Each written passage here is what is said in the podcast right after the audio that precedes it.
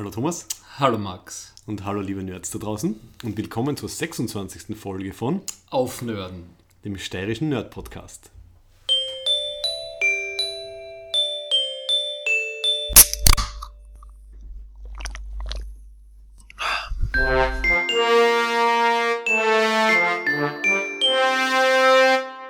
Thomas, wir sind Thomas Menzelberger. und Max Werschitz.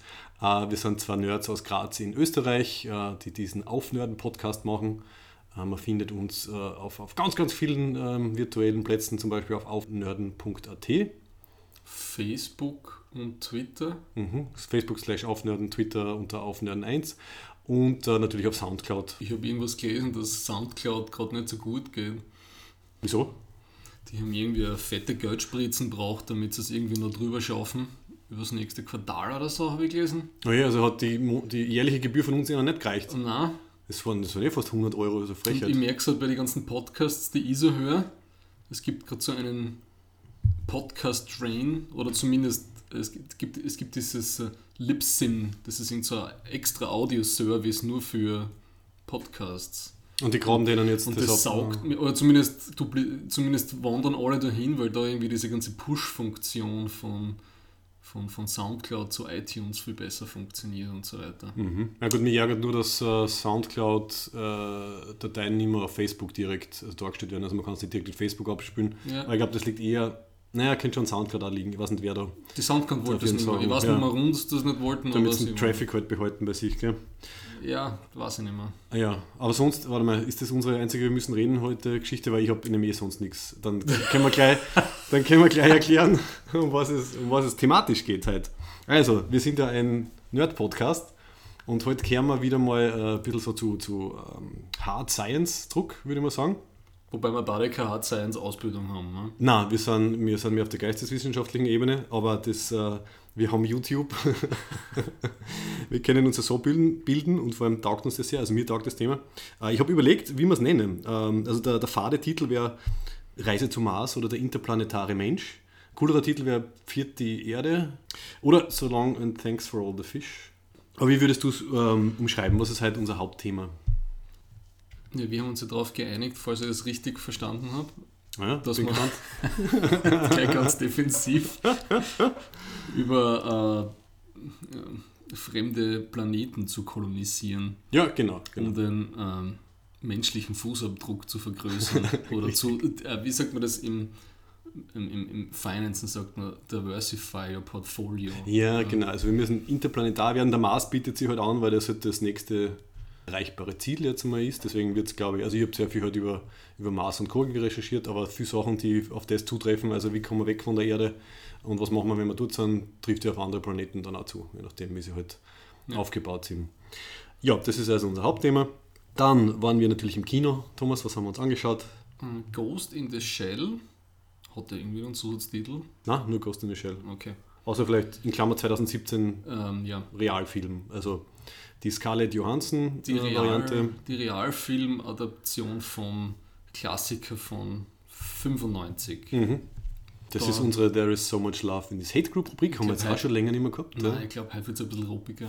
Sehr gut. Du ja, wirst das- haten und ich werde mehr so wursten. Nein, also, du, tust, du tust Ignoranzen, habe ich ich, schon. ich werde Ignoranzen, genau. Wir Ja. haben in unserem dreiminütigen Vorgespräch haben wir schon beschlossen beim Tee machen, dass ich genau Advocatus mir Wurstili spülen wird, wird und dann wird es durchgehen. Ja, ähm, und dann der dritte Teil und Abschluss ist dann die Ferengi-Erwerbsregel. Ja, Ja, und das ist der heutige Podcast. ich habe es genau recherchiert, was die Erwerbsregel ist für heute. Gell? Ja, 76, gell? Die eine, die heute nach der letzten Nach der letzten kommt. kommt, ja. Ich hoffe, es ist die gleiche. Passt. Passt. Starten wir mit dem Hauptthema.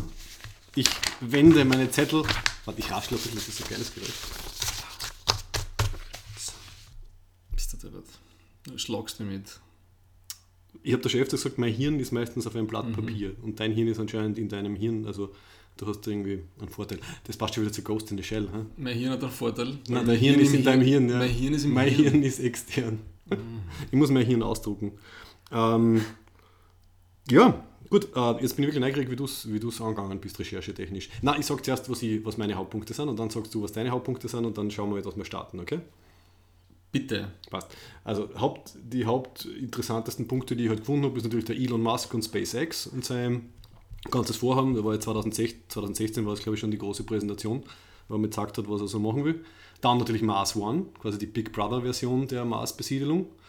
Äh, dann gibt es eine sehr nette Doku äh, namens Mars Underground, wo man ein bisschen erfährt, was die NASA alles verschlafen hat und was die Mars Society gern machen wird. Dann gibt es ähm, auch Ideen, warum den Mars, warum nicht die Venus? Und ja, und Proxima Centauri ist wahrscheinlich zu weit weg, aber da gibt es auch was Interessantes. Und, und natürlich Biosphere 2, auf das hast du mir gebracht. Ja, das wäre auch. Das bringt dann ein bisschen ähm, Punkt Klatsch von und. Tratsch rein. Ne? Weil das eigentlich eine ziemlich obskure, lustige Geschichte ist von dem Ding. Ja, erzähl mal. Also wie, was ist es? Warum hat es Biosphere 2? was ist Biosphere Biosphere 2, 1? naja, die erste Biosphäre ist, äh, in der wir gerade unseren Tee trinken. Ja, Ja. also meine Wohnung, ah, also die Erde. Und ähm, die zweite Biosphäre ist irgendwo in der Wüste ähm, in Arizona. Mhm. Und äh, das ist ja eine lustige Geschichte. Also ich, hab- ich, ich glaube, da haben sie mal einen Film auch drin draht, glaube ich. Vielleicht möglich, ja. Ziemlich sicher, weil ich hab das als Kind einmal in so einen Film drin gesehen. Aber sag mal, warum ist es so relevant für. Ja, weil es so relevant ist, weil sie da versucht haben, auf eben Big Brother-like, das ist mir die ganze Zeit eingeschossen, wie ich mir dazu ein bisschen was angeschaut habe. Ah, mitgefilmt haben sie nicht. Nein, aber es, Aber aber es es, ist- okay. war so medial, mehr oder weniger. Hast du das, hast das gesehen, Ja, ja, wie sie ja, da am Anfang, bevor sie reingehen äh, in, in diese zweite Biosphäre? Und ein, ein, ein Öl, ein texanischer Ölmäzen hat da unglaublich viel Kohle locker gemacht. Und, und sie haben praktisch sie haben versucht, ein geschlossenes System, eine zweite Biosphäre, auf was und wie viel Hektar, auf mehrere Hektar 1,27. ja, mit, genau, mit eigener Versorgung von, äh, wie soll ich sagen, Landwirtschaft und, und allem möglichen, mit einer eigenen Technosphäre, also dem ganzen Klumpert, was sie halt brauchen, um Genau. zwei Jahre zu überleben. Der, der ihr Keller war die Technosphäre, Ja. unten hat man im Video schon gesehen, unten halt die ganzen Leitungen und die Genau. CO2-Scrubbers und so weiter. Also das war 91 sind die erst, das erste Team reingegangen. Genau. Äh, drei Männchen, drei Weibchen. Und das Lustige an der Geschichte ist, was ich nicht gewusst habe, ist, dass das keine richtigen Wissenschaftler waren, die da reingeschickt haben, sondern dass die alle sich gekannt haben aus einer New Age Theatergruppe und die irgendwie mit dem Typen verbandelt waren, der das Geld gespendet hat. Ja. Und das war eigentlich eine total skandalgebeutelte Geschichte von Anfang bis Ende.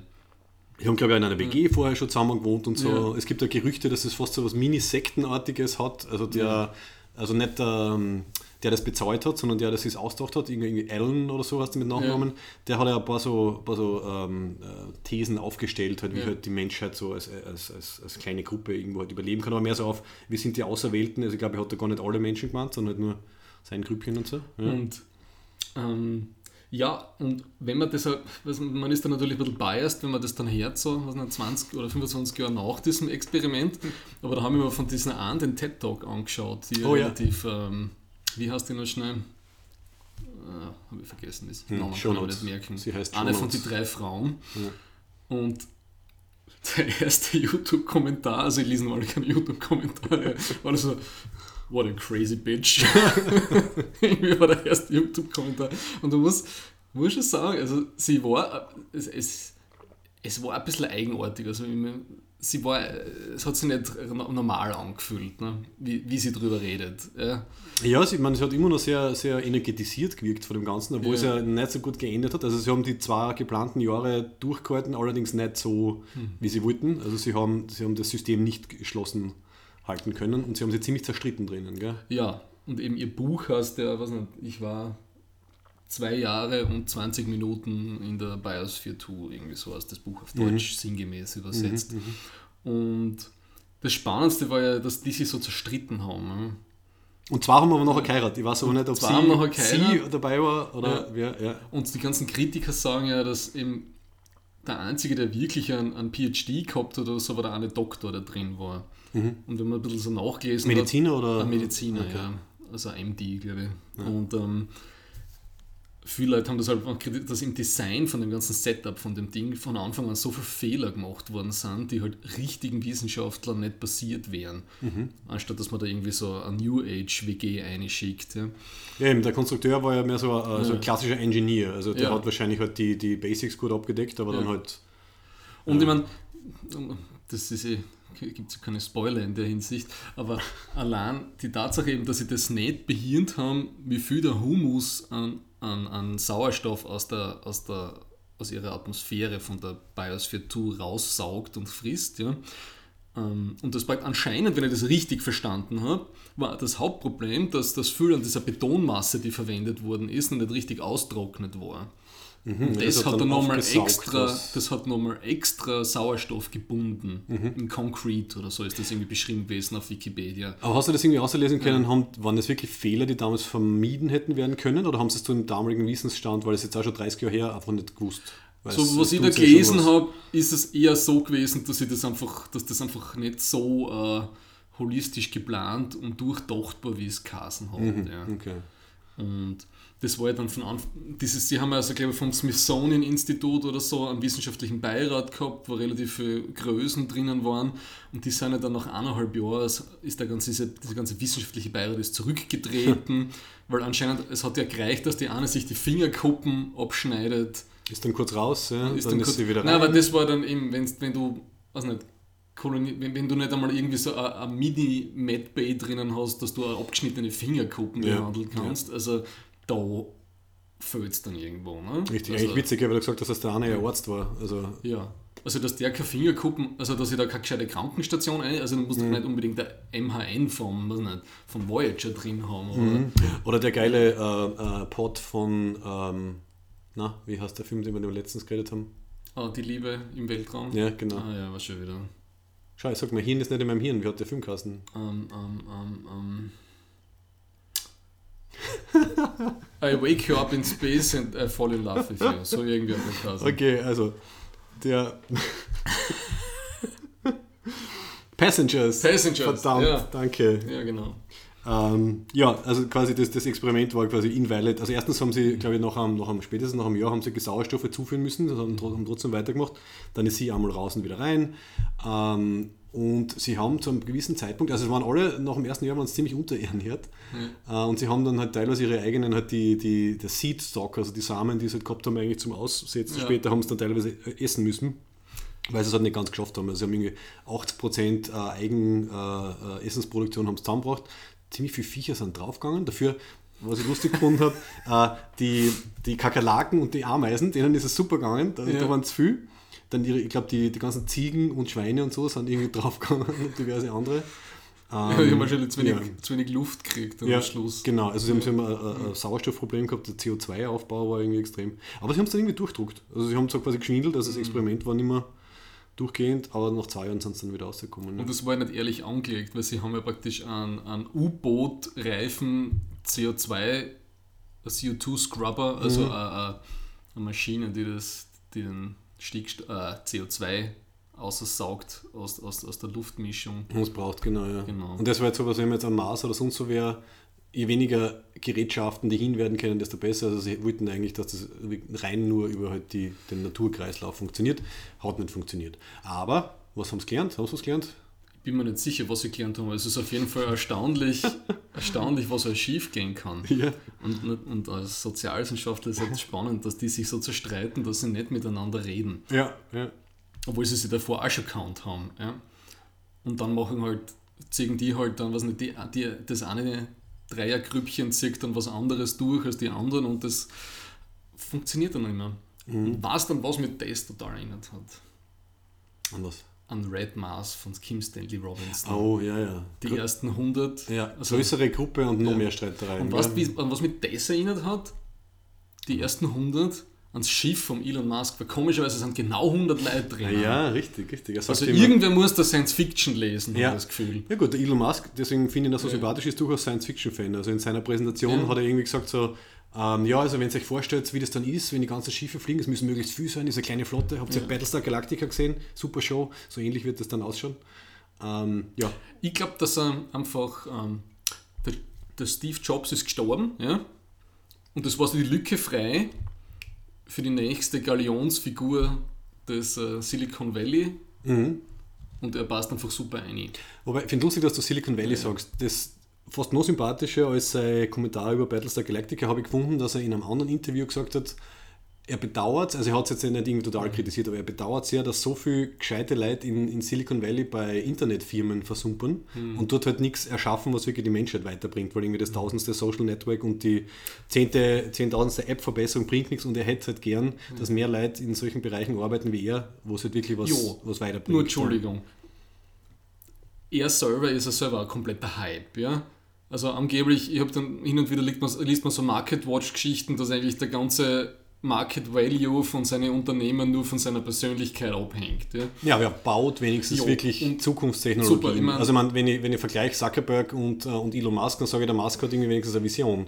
Die, die Vision von Zuckerberg ist, ähm, alle finden sich im Internet und Den- der, den der Musk sagt, äh, bitte, wir werden gerne Den interplanetar. Vergleich will ich nicht bestreiten, ja. aber gut, vielleicht könnt ihr seine ganze Energie darauf verwenden, die, einmal das Primärenergieproblem zu lösen, anstatt dass man irgendwie sauteure Elektroautos bauen für die Oberschicht. Ne? Das wäre zum Beispiel auch sowas. Oder der Kim Stanley Robinson in einem Interview sagt, er, eigentlich müsste alles auf Earth First sein. Ja? Weil bevor wir auswandern können und praktisch so viel Genpool exportieren irgendwo anders hin, wird nur so viel Zeit und Ressourcen vergehen oder wenn wir uns vorher selber aufessen da bei uns. Ja, aber findest du, dass, äh, dass also ich glaube nicht, dass, das, dass wir das machen sollten, dass wir sagen, wir müssen zuerst alle Probleme bei uns lösen, bevor wir woanders hingehen, oder das meinst du ja nicht? Weil wenn wir das machen, kommen wir nie woanders Nein, hin. aber ich oder? finde das jetzt nicht so, eben das geht mir bei Musk auf die Nerven, dass der jetzt so als die neue Galionsfigur zur Rettung der Welt stilisiert wird. Ne? Mhm. Vor 20 Jahren war es der, der Bill Gates mit seiner Foundation Mhm. und ja gut, er hat ein paar Krankheiten, mit seinen Infektionen, eh super. Also, Und irgendwelche Partys haben ordentlich daran verdient, glaube ich. Ähm, also ich finde es ganz cool, weil, also was zum Beispiel in, dem, in der Doku ähm, über den ähm, diesen an, äh, ehemaligen NASA-Mitarbeiter oder halt äh, Lockheed Martin-Mitarbeiter irgendwie rauskommt, der sagt halt, vor allem die NASA, aber die Menschheit generell braucht halt irgendwie ein Ziel.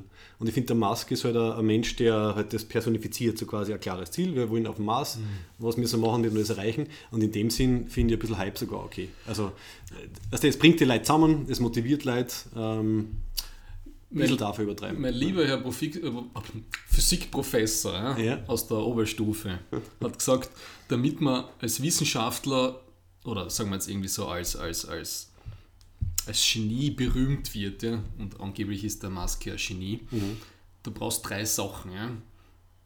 Es muss ums große Ganze gehen, es muss einfach und verständlich sein und, die Figur, und die Figur selber muss irgendwie ansehnlich und irgendwie äh, so telegen sein. Ja, so wie der Albert er- Einstein. Und die drei, schafft er alles drei, und die oder? alle drei schafft er. Und deswegen ist er halt so berühmt. Ja. Ja.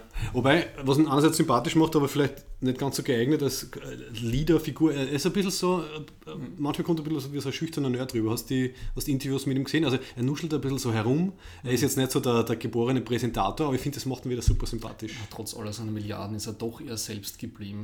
Ja, er hat ist halt- das seine größte Leistung. Er hat halt nicht äh, wie die halbe ÖVP ein NLP-Seminar gemacht, sondern ist anscheinend ganz klassisch geblieben. Dann hoffen wir, dass er nicht dem Molterer be begegnet. Ne? Austria ist too small country for me, oder war das Nein, der? nein, nein. Wer war Ah, das? Das war FPÖler. Also. Ah ja, genau. Mhm. Auf jeden Fall, also in dem Fall, wenn, wenn da was weitergeht, ähm, und ich finde das schon plausibel, also dass man jetzt sagt, Ich mag den Hype nicht. Das ist alles, was ich nicht mag. ja, den Hype, den machst du ja ein bisschen selber, oder? Also ich, meine, ich habe bis vor drei Jahren habe ich vom, vom Mask nichts mitgekriegt und dann habe ich halt ein bisschen Mars-Sachen gegoogelt und dann ist er auftaucht. Also ist ja nicht so, dass er... Tesla und so ist da nicht begegnet. Ja, aber er ist jetzt nicht jeden Tag in der ZIP 2 oder so oder in der Kronenzeitung. Also ich finde, er ist, er ist noch auf einem okayen Level. Ja. Und er hat gesagt, äh, er hat nichts dagegen, äh, also am Mars zu sterben. Es wäre irgendwie ein interessantes, äh, äh, interessant für die Curriculum Vitae, dass er geboren auf der Erde, gestorben am Mars. Aber bei den ersten Flügen will er nicht dabei sein. Also er will ein bisschen warten. Da will er dabei sein. Er will den anderen den Vortritt Ja, lassen. genau, damit er noch ein bisschen managen kann. Das ist total selbstlos. Wobei das, das ich würde auch schauen, ob die ersten paar Raketen durchhalten, wenn nur ein Drittel von allen Missionen zum Mars kommt. Und das scheint sich durchzuziehen, weil der, Ja. ähm, warte, das muss man auch noch mal anschauen, wie der heißt. Der Typ von Mars One, der Bas Lansdorp, hat das gleiche gesagt. Also er will es nicht gern zum Mars, aber halt nicht mit den ersten Schiffen. Ähm, erst wenn so 30 Leute sind. Und seine Argumentation war, er ist halt so eher so ein Egoist und er ist nicht gut in Gruppen.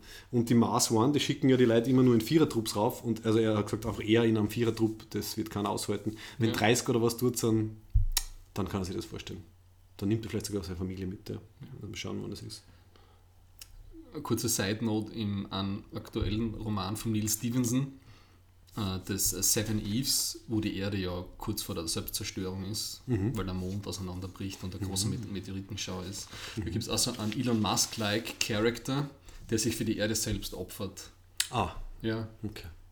der holt einen großen Eiskometen, glaube ich, damit diese aufgepinkte ISS genug äh, Spalt, also äh, Damit sie Material Wasserstoff hat, draus machen können und dann ja, genau, um Wasserstoff und andere Sachen halt äh, spalten zu können. Das wird der neue Space Jesus dann. ja.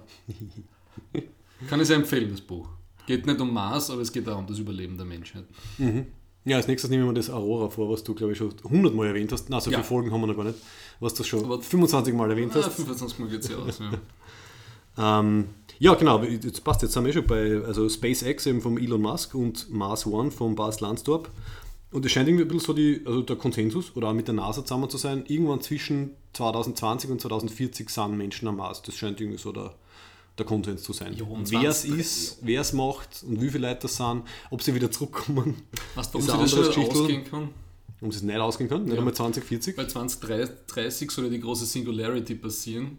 Da kommt die Hyperintelligenz. Ja, dann schicken und danach halt- ist sowieso alles vorbei. Ja, und meinst dann die äh, AIs, die schicken niemanden aus, vielleicht schicken die dann. Das wäre was. hat 2035, erster Roboter am Mars, schickt dann Selfie runter mit erhobenem Mittelfinger oder so.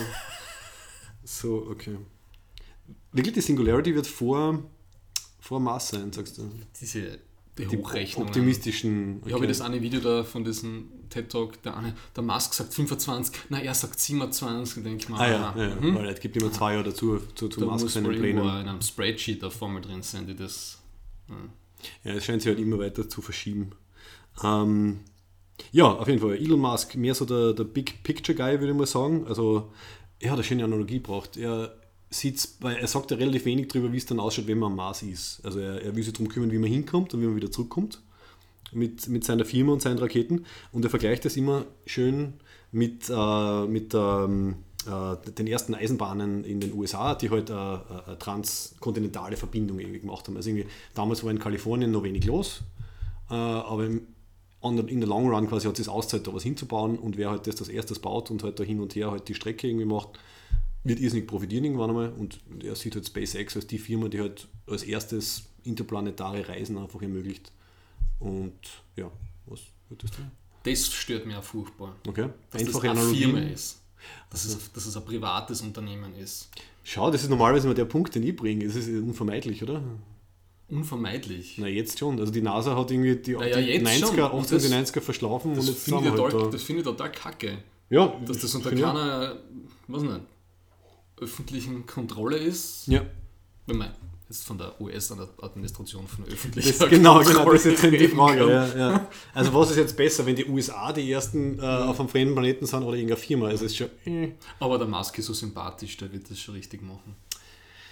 Ja, okay. Ich glaube, da haben wir irgendwie das, zwischen Pech und Cholera und die Wahl, oder? Also entweder äh, eine profitgetriebene Firma oder halt äh, eine Nation mit wahrscheinlich ja, territorialen, militaristischen. Ja. Und wenn die Chinesen schneller sind, ist es dann zumindest der Volkswille, oder wie ist es dann? Natürlich, ja. Ja. Da wird dann eine große Abstimmung gemacht. Ähm, ja, also der Mars erzählt eben relativ wenig, wie es dann wirklich auf dem Mars ausschaut. Im Gegensatz dazu, der Mars One-Typ, der äh, sagt, sie verwenden halt, vorhanden- also der Musk und SpaceX entwickeln halt ähm, jetzt erst die Raketen und so weiter, halt, dass das wirklich hinhaut und dass sie halt hin und zurückkommen. Und der schöne Kontrast ist halt Mars One, das Programm, die sagen, sie nehmen halt Technologie, die es jetzt schon gibt, also mit der Phoenix, ähm, Phoenix Lander und ähm, glaube ich, Insight ist dann das nächste, was von Lockheed Martin für die NASA baut wird, das nehmen einfach auch. Und sie fokussieren halt voll auf, wie lebt man dann auf dem Mars. Und sie haben, der große Unterschied ist auch, sie haben dazu aufgerufen, dass sich jeder theoretisch bewerben können. Das hast du wahrscheinlich gesehen, oder? Also die Bewerbungsvideos, irgendwie 200.000 Leute waren es insgesamt und 700 haben sie jetzt äh, alles auf die Shortlist gesetzt. Shortlist. Und ähm, ja, die ersten, das erste Team sind halt nur vier Leute. Also sie müssen halt jetzt aus den 700 mal die ersten Teams aussuchen, weil der Plan ist, alle zwei Jahre ab 2031 äh, immer Vierer-Team hinzuschicken. Und ja, da frage ich mich halt, wird das dann Big Brother am Mars oder wie, wie wollen sie das kontrollieren? Also sie äh, versprechen sich halt von daher das Geld, das Geld zu holen. Also der, der Landstorp hat gesagt, Er hat sich die Olympischen Spiele angeschaut, das sind so und so viele Milliarden äh, Dollar, die da umgesetzt werden an, an Medienrechten, Olympische Spiele. Und halt mit einer Maßsendung kriegt er halt ein Vielfaches von dem rein und das ist halt auch einer der Gründe, warum er, warum er die Firma gegründet hat, weil er weiß, wer als erstes draußen ist, verdient am meisten Geld mit den Ausstrahlungsrechten. Das halte ich für eine gewagte These. Ja, das ist seine. das, das Space-Programm nach der ersten Mondlandung hat extrem schlechte Einschaltquoten gehabt, was man so weiß. Ne? Ja, weil es halt kein Ja. Big Brother oben gehabt haben. Wenn du dann dort vier Leute am Mars hast und einen kannst du schon, also ich glaube, ein paar Monate geht das sicher. Die da umhupfen Ja. im HD 4K. Natürlich, ja. Ja. Also auf jeden Fall erst kommen wir vorher ein bisschen weniger, also weniger visionär, sagen wir mal so. Er hat Mhm. gleich am Anfang von seinem Vortrag hat er gesagt, ja, wie er gesehen hat, wie viel Geld man damit machen kann, hat er seine, ich glaube, äh, äh, Wind, Wind Power Firma ist er ausgestiegen und hat die hat Mars One ja, aber das ist dramatisch. Das ist was, Ja. was wir viel dringender brauchen. Ja, das führt halt jetzt wieder andere weiter, aber stimmt schon, ja. Aber gut. Insofern schon, ja. Ähm, ja, und die Leute, die trainieren es dann, glaube ich, ab, eh, ab Ende dieses Jahres oder so, die werden es halt dann irgendwo, was nicht, in die Antarktis in eine Kammer schicken und testen, ob sie es miteinander aushalten oder so. Ich meine, das läuft jetzt eh, oder? Also die NASA und Co. haben ja auch diverse Stationen. Wenn so viel Glück haben wie die ESA, also die Europäische Weltraumagentur, explodiert eh gleich die erste Rakete, die ersten vier sterben und dann ist der Shareholder Value ist tot und dann ist sowieso aus mit der Firma. Ja, okay, das ist das große Mhm. Risiko natürlich. Ja. Was ich mich bei der ganzen Geschichte immer frage, warum haben wir noch keine Station auf dem Mond eigentlich? Das ist auch, ja, da kann ich auch was dazu sagen, aber was sagst du?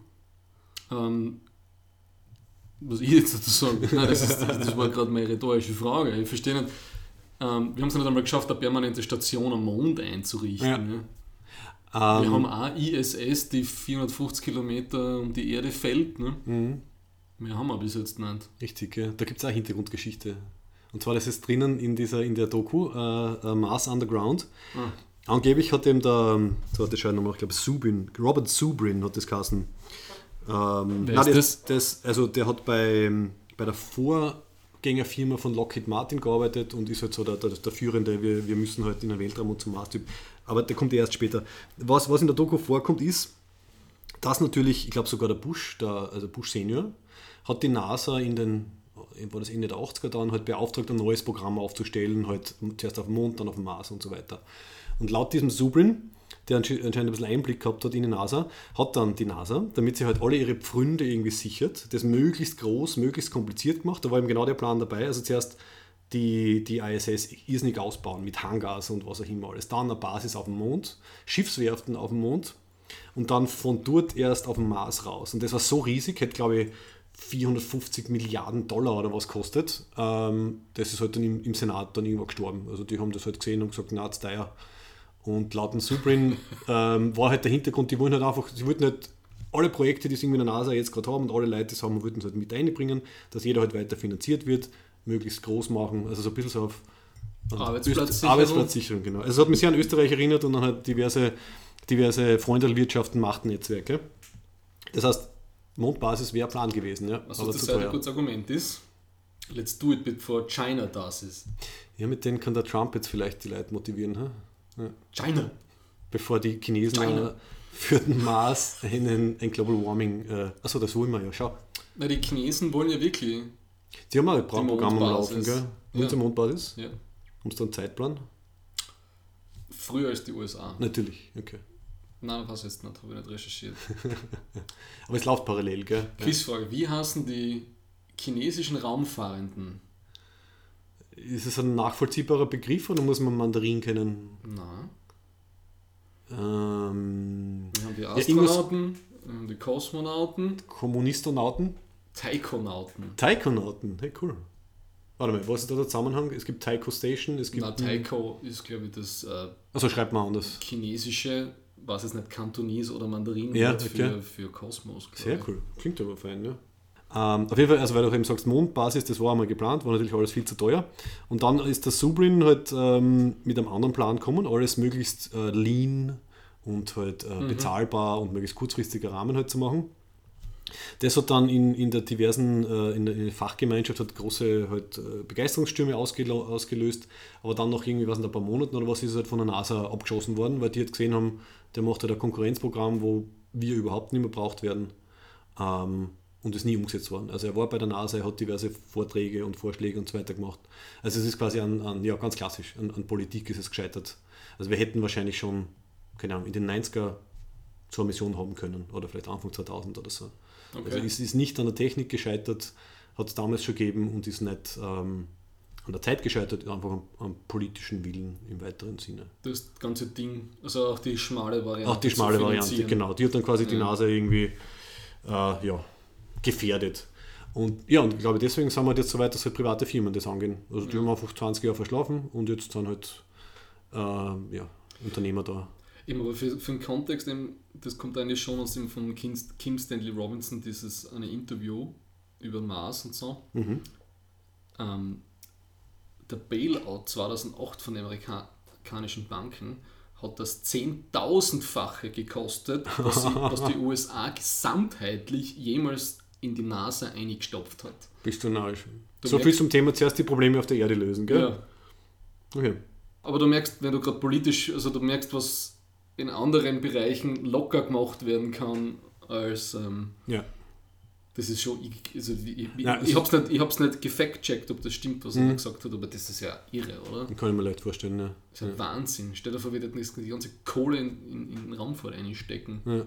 Ich stelle mir vor, wir würden die ganze Kohle in, keine Ahnung, äh, äh, ein gescheites soziales Netz oder was einstecken. Also ich meine, wir haben ja, wie gesagt, Geld ist nicht das Problem. Also haben wir ja letzte Folge gesagt, Verteilung. Ja. Wir haben ein Verteilungsproblem. Aber schau, das wäre Motivation für Politiker. Ich glaube, der Politiker, der wirklich sagen kann, es müsste halt wer sein, der halt eine längere Amtsperiode hat, als nur vier Jahre oder fünf Jahre. Also wenn ein Politiker wirklich sagen kann, ähm, in sieben Jahren, wenn ich immer noch im Amt bin, wird das erreicht und ich bin der Politiker, der dann damit assoziiert wird, dass wir zum Beispiel am Mars sind, am Mond sind, wo auch immer. Ich glaube, das wäre Motivation, weil egoistisch sind sie alle, oder? Also, was der, der Obama ist der Obamacare-Präsident, der Trump wird wahrscheinlich so. der dritte Weltkriegspräsident und irgendein Präsident könnte dann der sein, der Mars-Präsident. Also ich glaube, mit dem könntest du hm. Leute motivieren.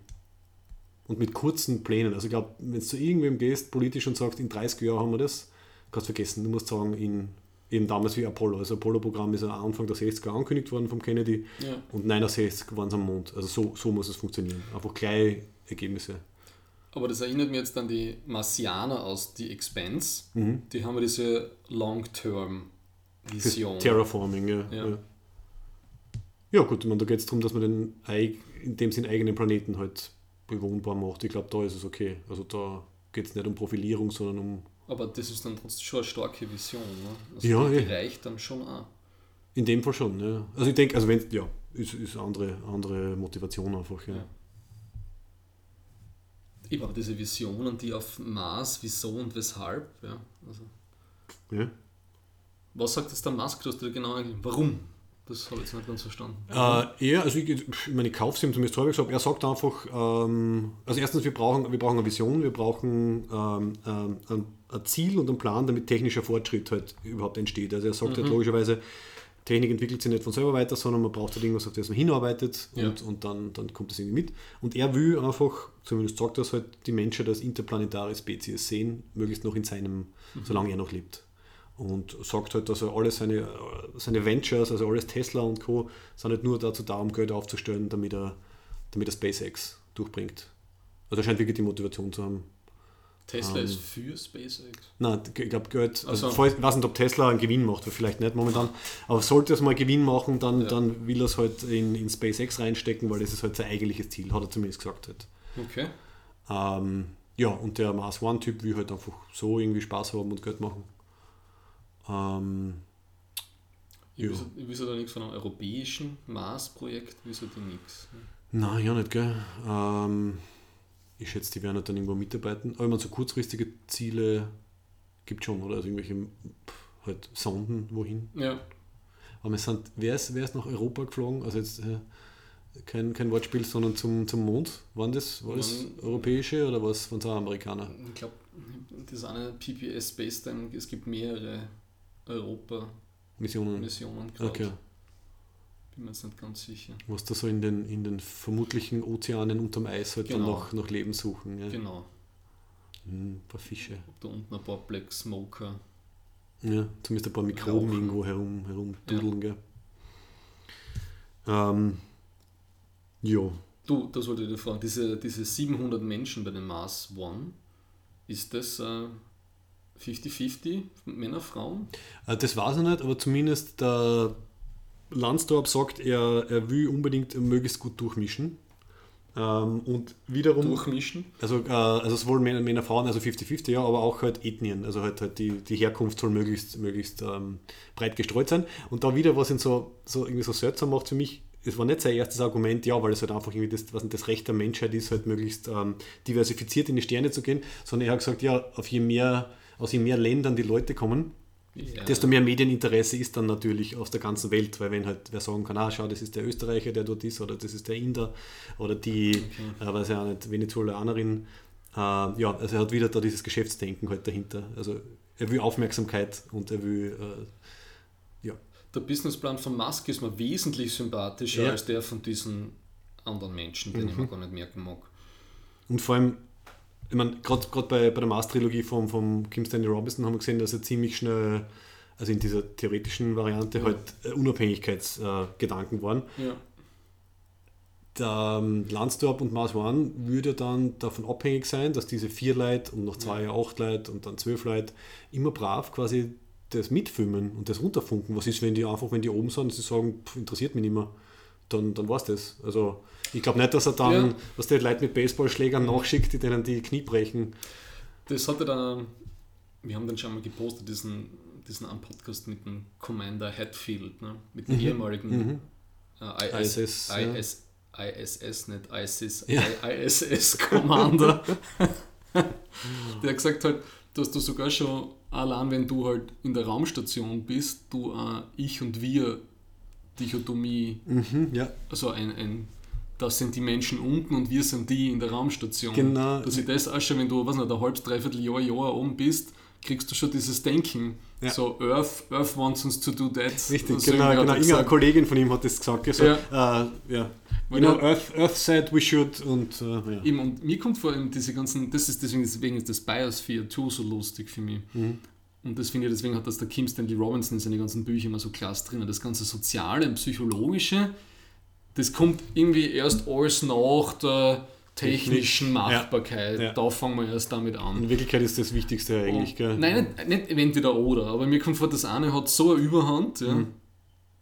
Also mir ist schon klar, das Denken so, bevor wir nichts aufschießen können und umkommen, brauchen wir gar nicht anfangen. Mhm.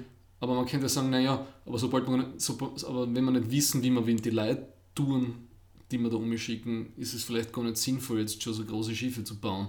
Ja, richtig. Ähm. ja. Oder halt, naja, eigentlich je, je größer, desto besser, oder? Also ich hätte mehr Angst um ein vier, um ein Vier-Personen-Team, eben so wie es Mars One machen will. Weil 100 Leute, okay, da kannst du ein bisschen verteilen, also wenn du Platz hast und so. Aber jetzt stell dir vor, vier Leute und du bist einmal zwei Jahre wirklich nur die vier Leute und dann Ja. halt ein bisschen mehr, dass da nicht einer einfach durchtrat. Also du bist einfach so abhängig. Also Ja. allein von dem her. Also da mache ich mir weniger Sorgen, dass die Raketen um mich bringen, sondern dass halt, glaube ich, dann noch ein Jahr einfach Funkstille sein wird, weil die dort oben irgendwas sie ja nicht einigen können. Apropos wen schicken, da gibt es ein anderes gutes PPS Spacetime Kurzvideo, dass es Pläne oder Berechnungen gibt, dass es besser ist, eine reine Frauencrew. Ja, okay. Da habe ich nur die. Headline gesehen. Ja, was sind da Ja. die Gründe? Ähm, vor allem, also es werden ein paar psychologische Gründe, die ein bisschen stereotyp sind, angeführt, ja. aber es sind vor allem ähm, Kostengründe, weil Frauen weniger essen und ähm, es waren dann drei, eben, sie essen weniger, du sparst da glaube ich fast 5% vom Budget und 5% von einem Mars-Projektbudget ist, Ist viel, ist allem viel- extrem Viel Masse, Geld. die du mitnehmen musst oder Genau. nicht. Ja? Also sie essen viel weniger, Ja. also fast ein Drittel weniger oder so. Mhm. Und was ich zum Beispiel nicht gewusst habe, ist, dass bei vielen männlichen Astronauten, sie wissen nicht warum, also weibliche As- Astronautinnen haben das noch nie gekriegt, die kriegen eine Sehschwäche. Die, die Augen werden unscharf nach Ja. einem halben Jahr bei Weil sie vielen irgendwie Männern. die, die, die Eyeballs ausweiten oder was Genau. wegen der Schwerkraft. Frauen äh, kriegen das anscheinend komischerweise nicht. Okay, interessant. Und warum weiß ich nicht, ja, bin jetzt kein Biologe oder kein Mediziner, Ja. aber in dem Video ist das auch gesagt, dass die Radioaktivität den Frauen weniger ausmacht, die sind weniger für Verstrahlung anfälliger als Männer. Mhm. Was denn woran das liegt. Ja. Okay, ja gut, es gibt ja jede Menge Unterschiede, die man nicht genau erklären kann. Ja, cool. Und deswegen gibt es ein Ja. paar Leute, die sagen, es wäre eigentlich viel sinnvoller, eine reine Frauen- Frauen-Crew zu schicken. Frauenmission. Ja, eine Frauenmission. Okay, das heißt, dann, dann Mars wird dann zu, äh, ähm, zu den Amazonen, zum Am- Amazonenplaneten werden. Was ein geiler Kontrast wäre, weil Mars ja männlich Gott des Krieges und so weiter und dann sind nur, oh mein Gott, wäre das Und da fantastisch. sind nur oder? Amazonen dort. Ja. Hm. Großartig. Aber wegen Essen, genau. Ähm, die eine Neben, Nebengeschichte von der, von der Biosphere 2 war, Ja. sie haben irgendwie zuerst im ersten Jahr haben sie irgendwie alle extrem Gewicht verloren, aber dann hat es irgendwie ausbalanciert und angeblich hat es irgendwelche medizinischen Tests gegeben, die dann gesagt haben, sie haben quasi, sie sind effizienter geworden. Also sie sind mit weniger Nährstoffen besser durchkommen. Also das könnte man dann mit den Männern machen, oder? Man gibt ihnen einfach weniger zum Essen, bis sie sie Ja. stabilisiert haben auf einem. Also es gibt ja diese ganzen Theorien von der, äh, man soll immer, immer ein bisschen weniger Kalorien zu sich nehmen, als man braucht, dann lebt man irgendwie länger oder so, keine Ahnung, was da dahinter steckt. Gut, aber das, deswegen muss ich nicht sechs Leute zwei einsperren, weil dann brauche ich nur die Geschichte von der an, äh, argentinischen Rugby-Nationalmannschaft, die in den Anden abgestürzt ist, lesen. Da ist das, ich glaube, die haben auch sehr effizient. Den Schwächsten haben sie zuerst. die haben sich ja, die haben auch permanent zu wenig Kalorien Oh gehabt. Gott, oh Gott. Barbecue in den Anden. Mm, es riecht hier so. Schmeckt nach Hühnchen. Das fällt mir nur dazu ein. Also, das. Und der andere Side Story, hast du das gelesen auf Wikipedia? Dass der, dieser Breitbart-News-Typ, der Bannon, Ja, der jetzt, war da dabei. der jetzt ausgeflogen ist aus Ja. dem National Security Council von Trump. Mhm. Der hat irgendeine Investitionsfirma gehabt in den 90er, die den zweiten Durchlauf dann finanziert hat. Oder Ja, ja, aber der hat es sogar mitgemanagt. ja. Und das sind dann Leute von der, vom ersten Biosphere 2 Durchgang, sind dann eingebrochen ins Gelände, um, den zweit, um, um Teilnehmer vom zweiten Durchgang zu warnen, dass Ja. dieser Bannon Ja. praktisch auf, auf ihre körperliche und seelische Gesundheit nicht mehr achtet, weil der anscheinend Nur aufs Geld schaut. nur aufs Geld geschaut hat und alles zusammengestutzt Ja, hat. ja, genau. Und das hat ein Gerichtsverfahren nachgegeben. Und dann hat wirklich die, die Firma hat denen dann was zahlen müssen und so, ja. Das total. Heißt Steve Bannon ist überall, gell? Ja, das ist total absurd. Nur nicht im. Security Council, ja, das ist schon mal, ist schon mal was. Was ich auch noch lustig finde, also wir haben jetzt sehr viel über Mars geredet. Es gibt natürlich auch Vergleiche dann mit, also warum den Mars und warum nicht zum Beispiel die Venus. Weil die Venus ist ja erstens näher, das heißt, es wäre billiger hin und her zu fliegen. Ähm, die Venus hat fast die gleiche Schwerkraft wie die Erde. Aber das ist ja wirklich ein Riesenproblem dann. Also die ganzen Ja. Mars-Kolonierungssachen irgendwie ignorieren, das meiner Meinung nach völlig, dass wahrscheinlich langfristig die Leute halt einfach ziemlich im Arsch sein werden, wenn es denen nicht irgendeine Rotationskammern äh, Ja. Kammern irgendwie einbaust mit, mit 38% äh, Schwerkraft von der Erde. Aber Vielleicht kann man das gentechnisch lösen. Ja, oder es wird sich irgendwann von selber lö- lösen, eben wie so bei der Mars-Trilogie, dass halt dann halt die Nachkommen halt sie dran gewöhnen oder so. Aber es sind halt dann andere Menschen. Also Venus gut geeignet, weil, ja, gleiche Gravitation, sie, sie ist näher. Das einzige Problem ist, dass es halt 450 Grad irgendwie am Boden hat. Ähm, das ist bisschen zu heiß. Aber da gibt es auch ein sehr nettes Video, das in die Shownotes dann kommt. In 50 Kilometer Höhe ist es schon nur mehr 70 Grad und der Druck passt da. Also du bräuchtest sozusagen nur, und Anführungszeichen nur, eine Feuer, einen feuerresistenten Anzug und, äh, und eine Sauerstoffmaske. Und es gibt sogar Entwürfe, ich glaube auch von der NASA, natürlich noch nichts irgendwie ernst gemeint, aber halt so, so Concept Studies von Cloud Cities auf der Venus. Also wie wir aus, aus dem zweiten Star Wars, aus Empire Strikes Back kennen. Ähm, ja, es haben ja so wie Blimps ausgeschaut, wie so. ja, richtig. Ja. Und das hat den warte mal, komische Spitznamen Havoc. Also es ist so ein Akronym, warum sie ausgerechnet Havoc dann daraus gemacht haben. Ja, ist nicht sehr vertrauenserweckend. Ähm, aber lustigerweise ist anscheinend, was nicht, Venus ist nicht so sexy gell, wie Mars. Also die Leute wollen gerne einen festen Boden unter den Füßen. Das sagt dir der eine Moderator. Wie nennt er das schnell? Surfaces. Surfacism, genau, ja. Also das, die, das menschliche Bedürfnis, ähm, irgendwo eine Flagge zu platzieren und dann zu sagen, ich war da, ja, nur in den Wolken herumzuschweben, reicht anscheinend nicht. Es muss halt eine super starke Plastikflagge sein, die nicht verrosten kann. Auf, auf Venus richtig, ja, Feuer, also, also hitzeresistent Ja. bis zu 500 Grad oder mehr und ähm, ja, da schmilzt sogar Blei angeblich. Ja, schwierig. Schwierig. Also das sind, das sind unsere, unsere nähesten Optionen. Gell? Äh, Wir haben im letzten Podcast über ähm, ähm, Trappist 1 geredet, was mit 40 Ja. Lichtjahren ja weit weg ist.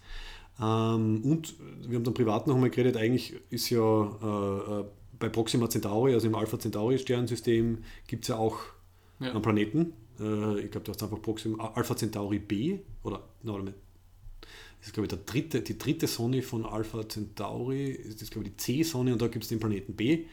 Ähm, der ist theoretisch in einer, in einer bewohnbaren Zone. Also, Ja, wobei, bei drei Sternsystemen das extrem unwahrscheinlich ist, dass äh, ein Planet in Tr- Drecksprech dabei rauskommt. Mhm. Ja, was nicht möglich. Also die Distanz scheint zu passen und äh, Nein, die die Sonne ist halt ein, ist ein, also der roter Zwerg, also das würde auch passen. Ja, die, die eine, anderen- aber die anderen im System ist Funken die. Wahrscheinlichkeit sehr hoch, dass die das einfach alles wegbrutzeln, was da oben noch sein kann. Ja, okay. Ja.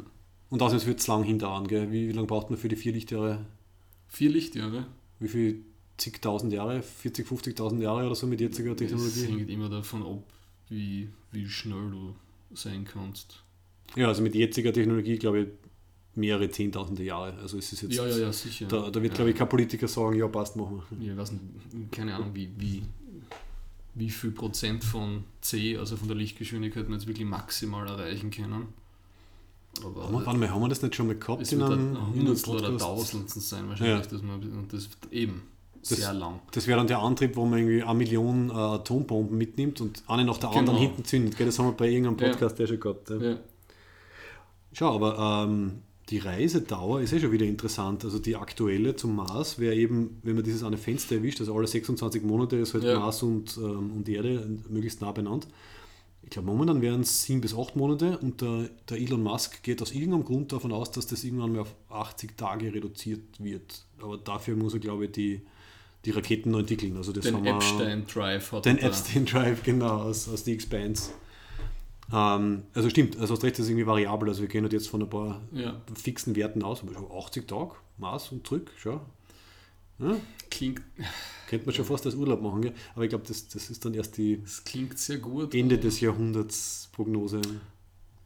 Was ich immer gern wissen würde, ist, wie viel Treibstoff wir als Menschheit absolut noch zur Verfügung haben, um ausfliegen zu können. Weil wir sind ja Also wirklich in rohstofftechnisch. endlichen System. Ja, ja. Wahrscheinlich können wir sämtliche Ozeane, den Wasserstoff und den Sauerstoff außer destillieren. ja, einfach aus der Erde äh, ein großes Raumschiff machen und einfach den ganzen Ozean verwenden, um irgendwo Ah. hinzufliegen. Das ist super. Äh, aber ja, gute Frage. Passt auch wieder zu, zu Elon Musk-Plänen. Beziehungsweise das hat dieser, dieser Subin auch schon gehabt. Also eben nicht mit, mit herkömmlichen, mit was auch immer, mit was arbeiten die jetzt? Also die alten Saturn-Raketen für Apollo und so, hast du eine Ahnung? Mit was haben die gearbeitet? Mit was für einem Treibstoff? Das ist ganz nicht untrivial, die Mischung von dem Ding, dass das Okay. stabil verbrennt und Schub und so bleibt und nicht explodiert. Ja, Also, weil, die, weil der, also der Plan von Musk, den hat er eben auch äh, aus, aus, aus früheren ähm, Lockheed Martin und NASA-Plänen vom Zubrin und so, ja. wäre halt äh, mit Methan äh, zu arbeiten und die neuen Raketen, also die Booster, die er jetzt baut, die, Ja. die kennen das schon, also das sind Methantriebwerke. Und der Grund eben dafür ist, und das passt jetzt super dazu, dass du gesagt hast, da haben wir noch die Rohstoffe dafür, dass man das dann am Mars eben produzieren könnte. Also da wäre eben der Plan, Mhm. man schickt halt ähm, die Rakete hin, die ist dann Ja. leer, dann landet sie am Mars und äh, dort müssen halt dann die Facilities schon vorbereitet sein oder halt mitgebracht werden, dass man direkt am Mars diese Methan, ich glaube, das ist Methan mit ganz ein bisschen Wasserstoff und ganz ein bisschen noch Ja. irgendwas, ähm, das dort selber produziert. Und dann hat man zumindest das Ressourcenproblem einmal mittelfristig erledigt. Ich weiß nicht, wie viel Methan man aus dem Mars rausholen kann, aber ich schätze mal, eine Zeit lang wird es reichen. Ich glaube, dass das extrem viel Vorbereitungszeit hat. Du musst wahrscheinlich schon 20 Mal umfliegen, damit das ganze Klumpert durch ist, was die Leute dann brauchen, damit Ja. sie nicht gleich sterben. Richtig, ja. Und die ganzen Versorgungsflüge und, und da musst du das irgendwie so redundant auch noch planen, dass du was nicht, ein Drittel verlieren kannst von dem Ganzen. Und dann ballerst praktisch eh nur wie so einer Gatling schon Ja, richtig? Richtung Mars, damit die Alle- Leute dort überleben. Alle zwei Jahre muss, müssen mehrere Raketen dann irgendwie rausgehen. Ja. Also man, ich weiß schon, ich weiß gar nicht, ob dann in, der, in den anderen Phasen, wo die Planeten nicht so aneinander, aneinander sind, Mhm. ob es dann einfach nicht geht oder ob es einfach nicht finanzierbar ist, da halt so lange die Strecke zu machen. Also ist irgendwann, die, ist irgendwann da die Sonne dazwischen oder ist es einfach nur ein riesen ein Distanzproblem? Also wenn halt Mars und Erde jetzt gerade nicht die Umlaufbahnen aneinander sich treffen. Naja, eben, das ist in dem einen Video, was du mir geschickt hast, es ist alle zwei Jahre ist es das Zeitfenster so, dass du in was nicht, fünf bis sechs Monaten dort bist. Ja. Und weißt du zufällig, ob es, also wenn das Zeitfenster nicht da ist, ob dann einfach wirklich nur die Distanz das Problem ist? Also Naja, ob es- zu lang dauert oder ob es einfach nicht geht, weil es einfach zu, Naja, zu weit ist, weil die Gravitation Eben. der Sonne dazwischen Also kommt glaube, oder so? die, die, die, die Sonne, äh, die Erde kreist, glaube ich, wesentlich schneller um die Sonne, weil sie weiter innen ist als der Mars. Ja, genau. Ja, die Ja. Jahreszeiten sind am Mars doppelt so lang mindestens, ja. Genau. Ja. Und ja, also irgendwann ist es so, dass eben genau die Sonne zwischen Erde und Mars ist. Genau, und, dann geht's nicht. Außer man macht es ja bei Star Trek 4, dann kann man es gleich als Zeitreise verwenden. Du fliegst auf die Sonne zu, Ja. dann machst du einen Slingshot drumherum. Mhm. Ah, ja, dann hast du natürlich Zeit gespart, gell? Ähm, ja. Aber das finde ich zum Beispiel cool. Also wirklich die, die Idee, also der Musk will eben sowieso, also glaube ich, das Endziel oder das erste Etappenziel sind, äh, eine Millionen self-sufficient äh, Kolonie halt auf dem Mars zu etablieren, halt bis in 50, 60, 70, nein, ich glaube, die, die oberste Grenze sind glaube ich in 100 Jahren oder so, aber zwischen 40 und 100 Jahren oder so, eine Million Leute drauf. Und die halt, können dann halt alles selber machen, also halt das Methan können sie produzieren. Äh, und so wie du sagst, die müssen nicht alle Ersatzteile, alle Geräte müssen es halt selber machen können, weil Ja. wenn du alle zwei Jahre da wenn was raufschicken musst, das äh, ja, zahlt sich irgendwann einmal einfach nicht aus. Es ist halt ein vom Gesamtding halt äh, ein bisschen äh, unübersichtlich, ob sich das so vom System her ausgeht.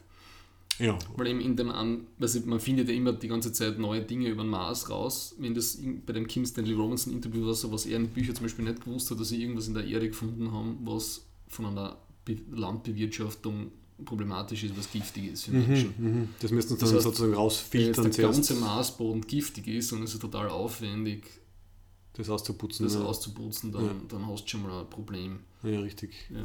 Also die bei, bei dem Martian, das was der, na, wie heißt der, der, der Wal, Wahlberg, ist das? Nein. Nein, es ist der Goodwill Hunting. Ne? Ja, ja, der Matt Damon. Der Matt, Matt Damon. Mit dem Ähm, dass der seine eigenen Kackkartoffel isst im Marsboden. einfach direkt ja in der, in, in der Erde nach. Ja, das, ähm, das kann eben sein, dass das nicht hinhaut. Mhm. Aber vielleicht ist es möglich, das irgendwie durchzufiltern. Also das habe ich jetzt irgendwo gelesen. Also sie Mhm. müssen sicher halt irgendwelche äh, Ja. Nutrients halt hinzufügen. Ja. Vielleicht können sie es vorher irgendwie durchwaschen. Man, weißt du, wenn McDonalds Chlorhühnchen macht, da ist auch alles außergewaschen. Also Mhm. Und was überhaupt in die wenigsten Videos drinnen ist, das ist einfach die Sonne an sich, Sonnensturm. mhm. Also Die die, die. Apollo-Missionen, da haben sie ja alle, die haben sie so genau timen müssen, dass sie gewusst haben, die Sonne hat jetzt eine ruhige Phase Mhm. und es gibt keine großen Protuberanzen, die so viel Radioaktivität erzeugen, dass sie uns die Light weg äh, brutzelt Ja. aus, aus die Kapseln. ja. Und das so zu planen, dass du praktisch durchgehende Versorgung hast vom Planeten über Jahre hinweg, ohne dass du größere Verluste hast durch die Sonnenstürme. Mhm. Meinst du jetzt am Weg hin oder dann am Na, Planeten wurscht, ja, selber? und am Planeten selber. Mhm. Es ist ja ein Mars, schützt die relativ wenig Ja. dagegen. Okay, die Atmosphäre ist sehr dünn Ja. und kein Magnetfeld. Und Also das deswegen. hat, ist ja bei der Mars-Trilogie relativ so auf der Seite gelassen, dass, dass das mit der Strahlung alles nicht so Ja. ist. Ne? Wobei, ich meine, sie bauen ja relativ schnell so teilunterirdische Sachen. Gell? Ja. Und das ist ja angeblich realistisch. Also die, ähm, weil du sagst, dass der Boden halt vielleicht nicht geeignet ist zum Sachen anbauen, aber angeblich ist er gut geeignet, um halt ganz klassisch Ziegel zu machen. Also du müsstest irgendein Polymer müsstest dazu mischen und angeblich könntest dann halt aus dem Maß Boden mit ein paar Polymeren, kannst dann irgendwie in der Mikrowelle kannst dann Öf, also Ziegel backen. Und Ja, wenn du das, ja, also das entweder dick genug machst oder eben in diese, diese Lava-Tubes rein, also diese äh, Lava-Röhren, also was halt da überblieben ist von irgendwelchen äh, äh, vulkanischen Aktivitäten. Wenn du da tief genug bist, dann, dann wird es auch gehen. Aber ist das sexy? Ich Na, flieg, sexy ist ich das nicht. flieg Ich durchs, Ja. durch einen kleinen Teil vom Sonnensystem, um Mhm. dann in einer Höhle zu wohnen. Genau, von der kleinen Höhle in die große Höhle. Gell? Aber vielleicht muss es am Mars auch in Höhlen beginnen, wie bei uns. Schau, das wäre poetische, poetische Gerechtigkeit. Full Circle. Ja. Ähm, aber zumindest ist es möglich. Also ich finde so Sachen geil, einfach wenn man sagt, es ist nicht unmöglich, wenn man halt die richtigen Höhlen, die richtigen Lavatubes äh, oder halt die richtigen fetten Ziegelbauten findet, so. dann, dann geht's. Also du Aber- darfst halt nicht für ausgehen oder zumindest nicht zu gewissen Tageszeiten. Das ist klar, dass es prinzipiell jetzt schon möglich wäre. Ja. Nur haben wir sowas wie ein Geldsystem und das muss man halt irgendwie moppeln. In dem. Bevor man nicht, weiß ich nicht, Gold am Mars findet oder so, dann würden es wahrscheinlich alle ganz schnell fliegen. Ah, und was auch interessant ist, die NASA schreibt ja immer wieder Wettbewerbe aus, ähm, wie halt so ein Habitat auf dem Mars ausschauen könnte. Ah ja. Und eins war zum Beispiel einfach große Eisiglus. Ja. Also einfach, wenn, wenn die Eisdinger fett genug sind, reicht das auch gegen die Strahlung. Und es schaut geil aus. Und kalt ist eh, also. Wobei das müssten sie wahrscheinlich eher im Norden oben bauen, weil im Sommer wird es im Mars, am Mars, zumindest am Äquator, glaube ich, kommt es auf 20 Grad oder so. Mhm. Also das müssten sie dann entsprechend auf Winter is Coming anpassen und dann mehr, das mehr rauf. Ja. Das geht sicher. Ja. Aber das ist auch interessant, weil vielleicht, du kriegst zumindest ein bisschen Licht mit. Also ich glaube, dass man durch eine ganz fette Eisschicht nicht wirklich ausschauen kann, aber Ob das die Leute aushalten tut, also ich weiß ja, es nicht. da Das sind wir wieder beim psychologischen Ja. Crew-Problem. gell. Ich kann es mir nur schwer vorstellen. Wobei, wenn du Netflix hast, wie, ist die, wie wird die Internetleitung hast, auf sein? Naja, du brauchst halt, ich weiß nicht, wie viele Menschen man braucht, dass man halt so viel, dass man Nachwuchs erzeugen kann, der nicht genetisch äh, am absteigenden Ast ist. Ja, Ich weiß nicht, wie viel, wie viel, wie viel äh, einzelne Individuen dazu nötig dass sind. es genau gut äh, d- verteilt wird. Ja. Oder man nimmt halt einfach Eizellen und Spermien gefroren mit von ganz vielen, Ja, also als, als Vorrat. War das nicht ein Ding am Film? ja, Wo war das? Interstellar. Bei Interstellar, genau. Aber, aber wer, da habe ich mir immer gefragt, okay, bei Interstellar, da sind zwei am Schluss auf dem Planeten und es werden gerade gleichzeitig 300 Kinder ausgebrütet. das, ja. Wer Ähm, haltet das Flascherl vom dritten Kind? Der größte Kindergarten. Das war mir nicht klar. Ja, und der größte Nervenzusammenbruch aller Zeiten, ja. Schatzi, es schreien gerade alle 300. Was mache ich jetzt? Du stehst auf. Wäre es nicht gescheiter gewesen, jedes Jahr eins dazuzunehmen oder so? Mhm. Aber man kann natürlich alle sofort ausbrüten. Mhm. Ist vielleicht nicht so gescheit, aber gut. Und apropos genau, Ausbrüten und ähm, äh, Strahlung haben wir auch schon angesprochen. Vielleicht verstehst du das, vielleicht kannst du mir das erklären. Ja, sonst- Also erstens einmal die einen sagen, es ist überhaupt kein Problem, die anderen sagen, es ist ein Riesenproblem. Also allein die kosmische äh, Background Radiation, während du hinfliegst. Also beim Hinflug, jetzt geht es um den Die Flug. kosmische Background. Ja, Radiation. das, es streut ja immer im, im, im, im Weltraum, also das ist nicht äh, Solar Flares, sondern die Strahlung, die, immer da die ist. Genau, ja. Kelvin da, die dann, Ich, ich kenne mich nicht mehr aus. Also die Leute sagen, es ist ein Riesenproblem, wenn du wenn dauernd, also wenn du hinschickst, zumindest hin und zurück oder mehrmals. Die anderen sagen, nein, es ist kein Problem. Und dann kommen halt so Theorien wie, man tut einfach die ganzen Vorräte inklusive des Wassers in so einem Raumschiff, tut man außen hin ja. und in der Mitte ist dann ein Shelter für die Leute. Wenn dann, wenn dann so die Strahlung kommt, oder ich glaube, das war dann eh wieder Sonnenwind, dann gehen die Leute einfach alle rein in diesen Shelter und sind geschützt von ihren Vorräten, aber dann sind ja die Vorräte verstrahlt, oder? Kannst du mir das erklären? Oder ist das wurscht? Es war, Das also war bei irgendwo. Weltmaß war das ja, da haben sie so, ähm, Eine Art da haben sie einen Sonnensturm, gehabt, haben sie ja. ja.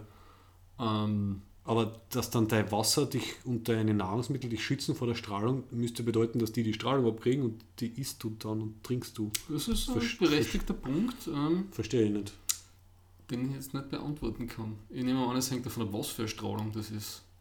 Okay, oder vielleicht wirkt es auf ähm, lebende Materie Die Frage ist, ob das dekontaminiert oder einfach nur durchgeht. Ja. Das könnte sein. Ja. Vielleicht geht es durch und dann löst es halt im menschlichen Körper schon gleich irgendwelche Zellveränderungen aus und geht dann weiter. Genau. Ja, wenn das jetzt nichts ist, was dann, also wenn du dann in dieser Bleikammer im Inneren vom Schiff bist und es fährt dann, ja, weil Alpha- und Beta-Strahlung kann es eigentlich nicht sein. Ne? Na, die kannst du geht locker. nicht so weit. ja. Wie der Dann halt die Gammastrahlung irgendwie durch, ja, durch das ganze Zeug und es ist ganz schlecht, dass wir das Aber sowas stimmt, schau, ich habe Musiker jetzt- diskutieren. Nein, nein, das ist gut. Das ist gut. Ich habe irgendwie den.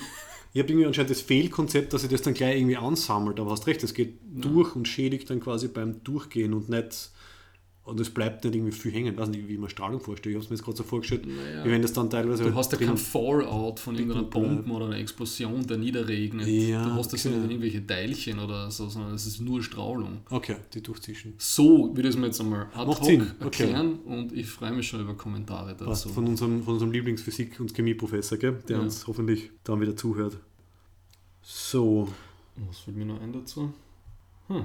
Das Terraforming, den, den Realismus von Terraforming, da habe ich nämlich auch Fragen. Terraforming. Ja. Fragen an, wieso fragst du das mich? Weiß nicht, weil, Okay. weil ich habe ich hab dann keine Zeit mehr gehabt zum fertig recherchieren. Terraforming, Ähm, ja. Also so wie, so wie bei der Mars-Trilogie Ja. ähm, sagen halt jetzt auch bestimmte Leute, okay, jetzt irgendwie langfristig auf was nicht, 500 Jahren oder so, könnte man halt den Planeten terraformen, indem man das ganze gefrorene CO2, das an den Polen ist, ähm, erhitzt am Mars und dann halt auslässt, bildet die Atmosphäre. Aber was ich dann nicht verstehe, das hilft ja dann trotzdem nichts, weil die, warum der Mars so ausschaut, wie er ausschaut, ist, weil eben die Sonnenwinde die Ja. Atmosphäre weggebrusselt haben und weil er zu wenig ähm, Schwerkraft und zu wenig was auch immer hat, äh, Magnetsphäre, um die Atmosphäre zu halten. Also Mhm. wenn wir den Mars terraformen würden, wäre das dann nur temporär. Dann haben wir, äh, was nicht, 200 Jahre Atmosphäre und dann passiert das Gleiche, was vor ein paar Milliarden Jahren passiert ist. Hast du da irgendwas? Ich, ich, glaube, ähm, dass das mit der, dass man so wie bei uns offen im Wald spaziert geht mit dem blauen Himmel über dem Kopf, dass das, wenn man vom Mars redet, generell so schnell nicht passieren wird. Ja. Also, Mhm. aber wenn du äh, diese Atmosphäre am Mars so hinkriegst, ich glaube, dass die Strahlung immer noch zu stark sein wird für. Ich glaube, da würde ich eher auf Gentechnik setzen. Mhm. Also resistente Ja. Menschen dann einfach. Ich würde sowieso, glaub, ich, ich, ich, finde das sowieso jetzt irgendwie komisch, warum man da jetzt gleich Menschen hinschicken muss. Ich würde da irgendwelche Flechten gehen manipulieren, die da jetzt einmal 100 Jahre das, einmal, das Eis aus dem Boden rauszuzeln und einmal gescheit Stimmt eigentlich, ja. ja. das freisetzen, was ich gerne hätte. Ja. Also ich habe das Gefühl, wir haben da noch so einen, einen sehr klassischen 1960er Blick auf das Ganze.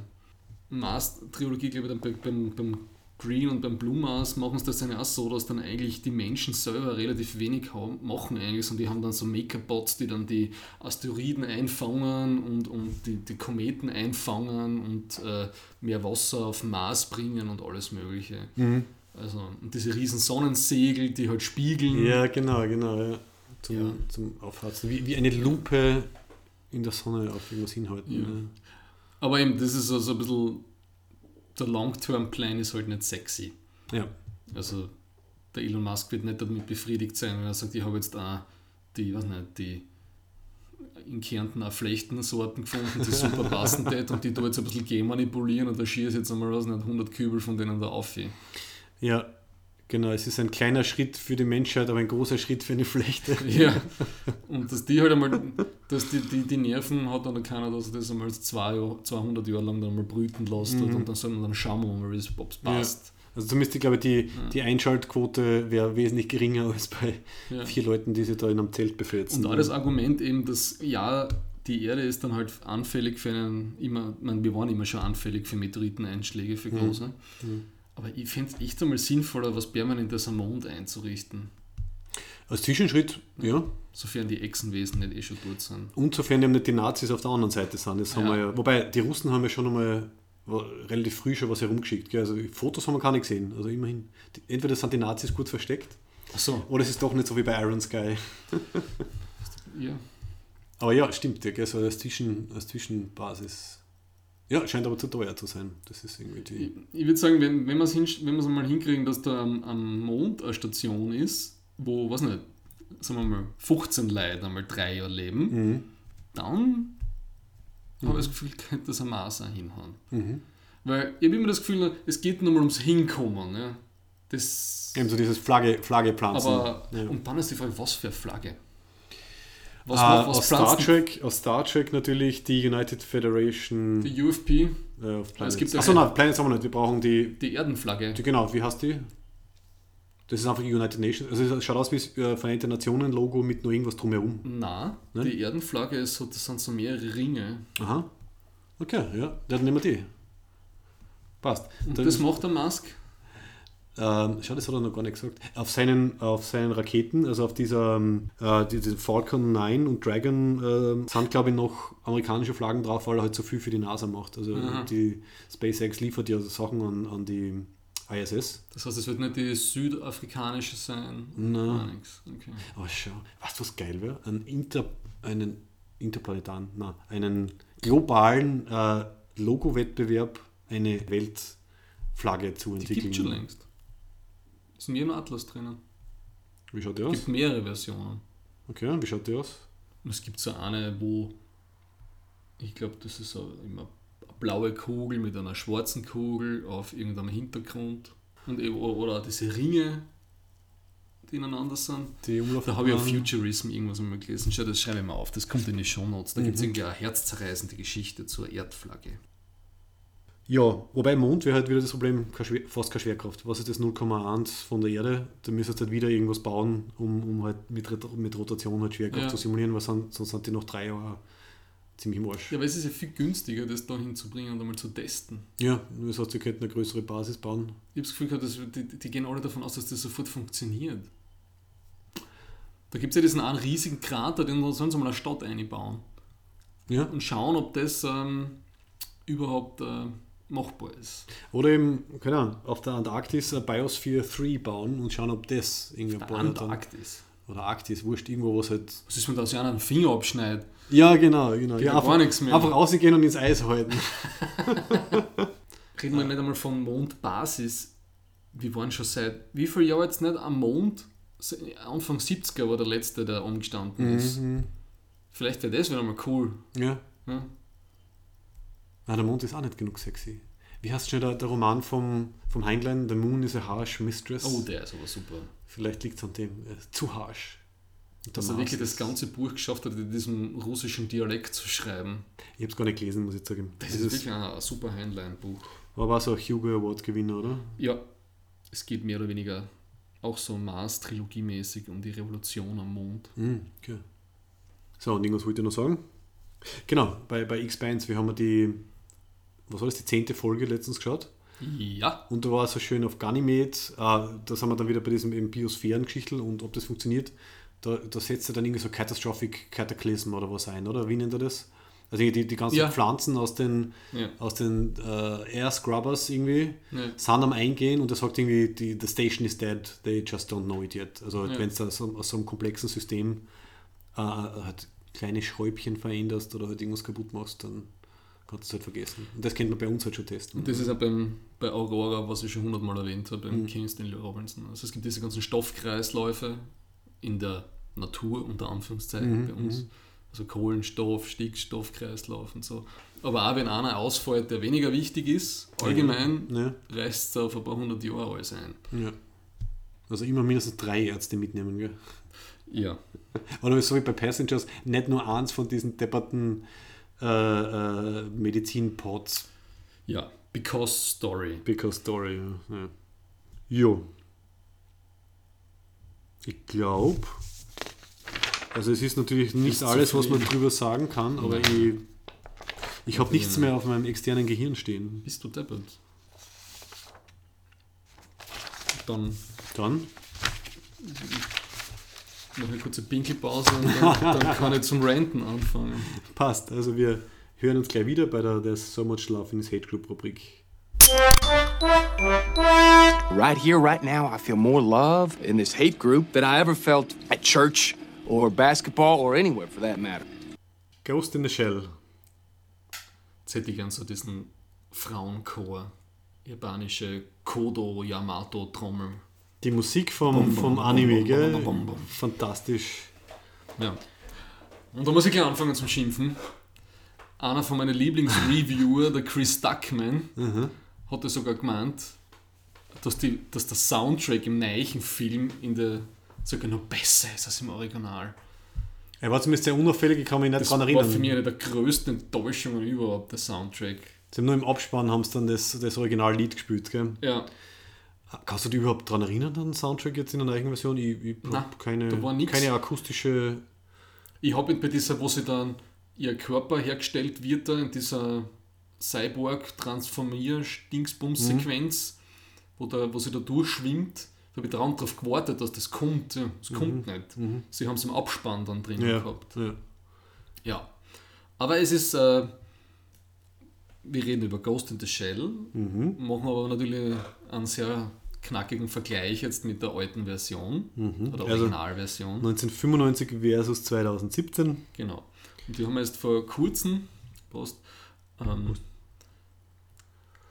diese 20 Jahre Edition angeschaut, die komm- rausgekommen ist. Und da war auch wirklich ein super geniales ähm, Making-of-Video dabei, wie Bahnbrech. Also das alles, was jetzt jeder Laptop kann, mit was nicht After Effects oder wie das heißt, war damals wirklich dieses Hybrid-Ding aus Animation und, und, und CGI. Das Das diese ist 3D-Sachen vor allem, Die gell, die 3D-Sachen, immer wieder. das Rendering, also dieser ganze Anzug, den sie anhat, dieser äh, Tarn, dieser Cem Hadar Tarnanzug. Warte mal, äh, Thermo, Thermoptics Genau. nennen sie, also thermale Optik.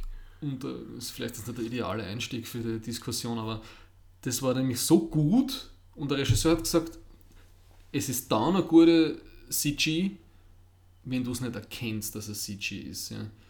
Und ich habe dann beim Schauen da nochmal drauf geachtet, du siehst dann, wenn es so durch die Stadt geht, dass die, dass die, ähm, die Hintergrund, die Stadt sich verändert und das wird schummrig und, und, und, und, und wächst so zusammen. Das kannst du dann mit einem fixen, animierten Hintergrund ja nicht machen. Und das fällt dir nicht auf, weil du das gewohnt bist. Stimmt, ja. Das ist so gut.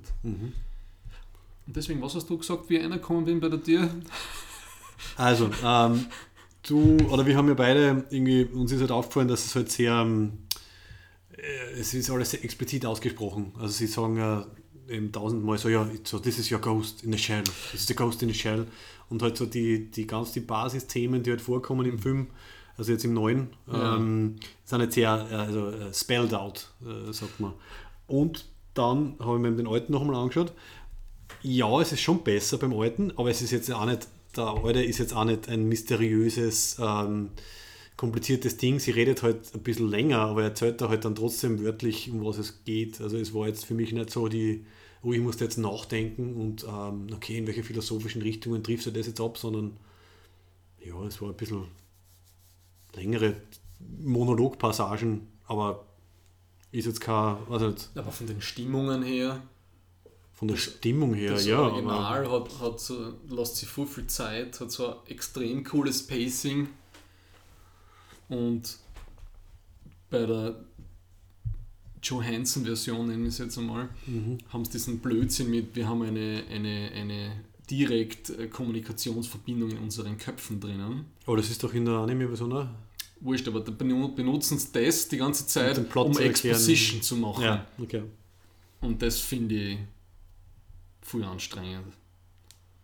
Ich meine, der Film selber ist ja vom Visuellen her ist er lustig. Ja? Es ist lustig, bunt und Also ich finde auch schön, schön designt, oder? Also gerade die Anfangsszene, also die Innenräume, Ja. wo sie äh, das erste Mal reinspringt und, und da halt diese, diesen extrem geilen Geisha-Roboter er da erlegt. Also, Ja. also ich finde, also die, die Farbstimmung, die Designs von den technischen Sachen, Ja. da hat sich, glaube ich, irgendwer ordentlich Mühe gemacht. Ja. Ich finde, sie also, übertreiben es dann mit dieser super Metropolis, Shanghai, Hongkong, Tokio, Hybridstadt da. Wie heißt das irgendwie? New, Newport City oder so Ja. im Original. Und Diese riesen ähm, Hologrammfiguren waren ziemlich beängstigend. ja, gell? aber da war, das war einfach zu viel, finde ich. Und ich finde, sie haben die Stadt einfach viel zu wenig vielseitig gezeigt.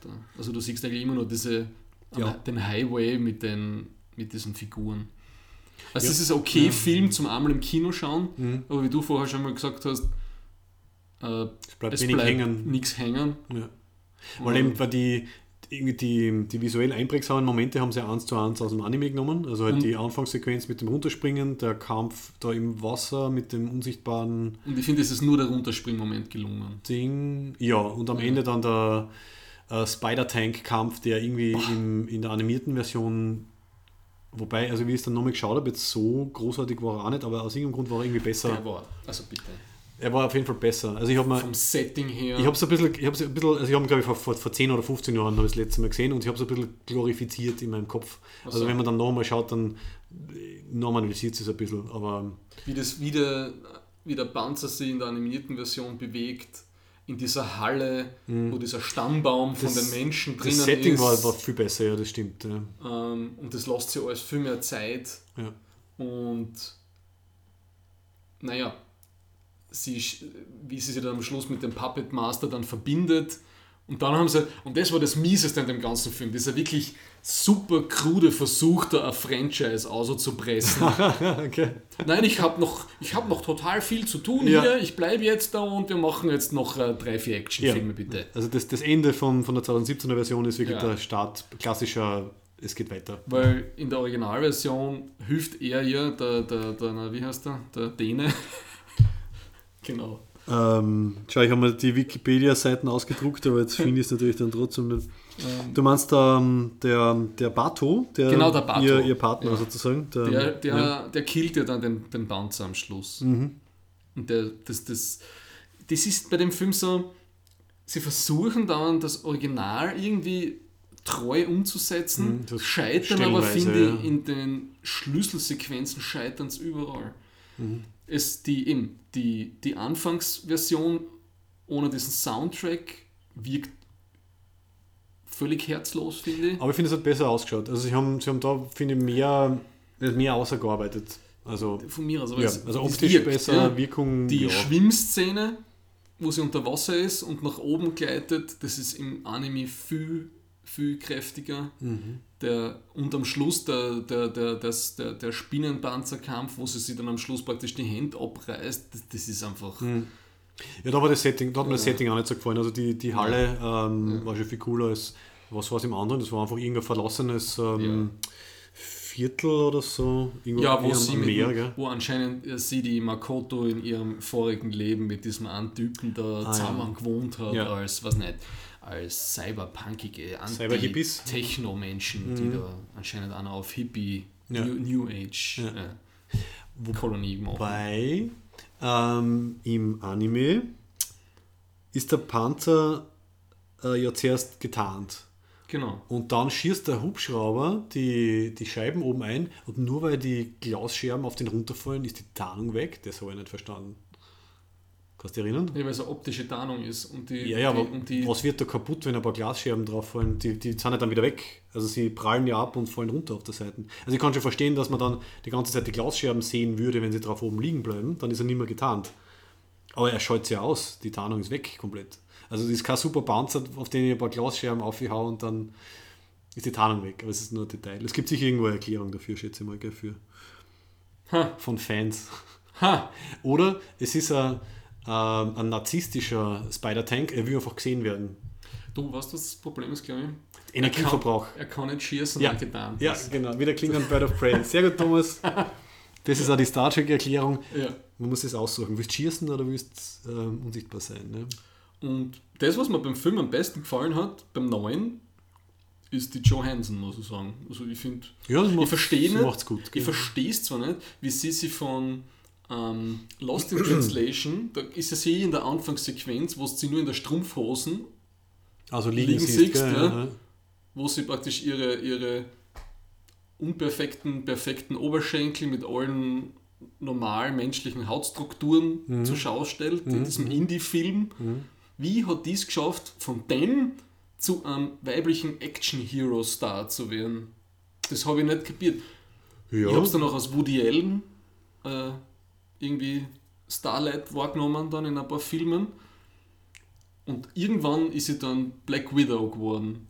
Ja, irgendwas war das Sprungbrett dann, gell? Wobei, es passt dann irgendwie zur Karriere von der Jennifer Lawrence. Die hat irgendwie für Winter's Bone, also für eigentlich auch eher so einen, einen kleinen Indie-Film mit intellektuellem Anspruch, äh, ist sie aufgefallen und dann war sie auf einmal Katniss Everdeen und hat mit dem Bogen schießen dürfen. Also ich habe einfach das Gefühl, das ist die, das ist die Karriere Und dann Mystique. Ja. So, man wird entdeckt durch einen qualitativ hochwertigen Film Hm, und dann wird halt ausprobiert, ob man in den Mainstream reinpasst. okay. Und man kann sich dann mehr leisten. Und dann, und dann ist man so wie Anthony Hopkins, dann macht man Transformers-Filme. Das ist dann Ist so, der am nächsten? Ja, das ist dann die Vollendung, nehme ich an. Oh Gott. Das ist dann Nummer 5 oder 6 oder was? Und äh, Naja, das, das haben wir eh gesehen Hopkins ist eine Vor Stimme, Vorschau oder? vor, vor, vor, ähm, ah ja. vor Ghost in the Der Shell. war sehr verwirrend, wo auf einmal Ja. Drachen herumfliegen, gell? Und dann Das ist waren es aber Drachen, Transformers Anthony. Hopkins und Transformers. Das war, ähm, ich weiß nicht, schwer Die- zu verdauen. Also entweder es gibt irgendwo jemanden in Hollywood, der ganz viel ähm, Dreck gesammelt hat von den Schauspielern und Schauspielerinnen, die Der er droht rauszuspielen, genau. Genau. Oder die haben alle Geldprobleme, von denen wir nichts wissen. Ich weiß, was es ist. Scientology. Die haben sich über Mhm, alle Leute. Nur von Tom Cruise und John Travolta wissen wir es, die Das anderen sind sicher alle mal so ein Ding, dabei. so, ein- was nicht, so eine Strömen-Session gemacht, weißt du, wo sie sich auf diesem Scientology-Meter. Ich weiß schon nicht, wie heißt das schnell, das ähm, Ja, ja. Cle- Clearing-Verfahren und so. Ja. Ja. Aber stimmt, es ist seltsam, ja. Es ist ein bisschen ein Abstieg. Aber gut, ähm, aber ich finde ja, was bei ihr so spannend ist, sie ist von physischen her ja jetzt nicht so der klassische Action, auch nicht der weibliche Actionstar. ne? Also sie, Was ist der die, die klassische? Jo Hansen ist jetzt keine super auftrainierte, was nicht, Leichtathletin. Okay, was haben wir denn für einen Vergleich? Ähm, die, Emily Blunt.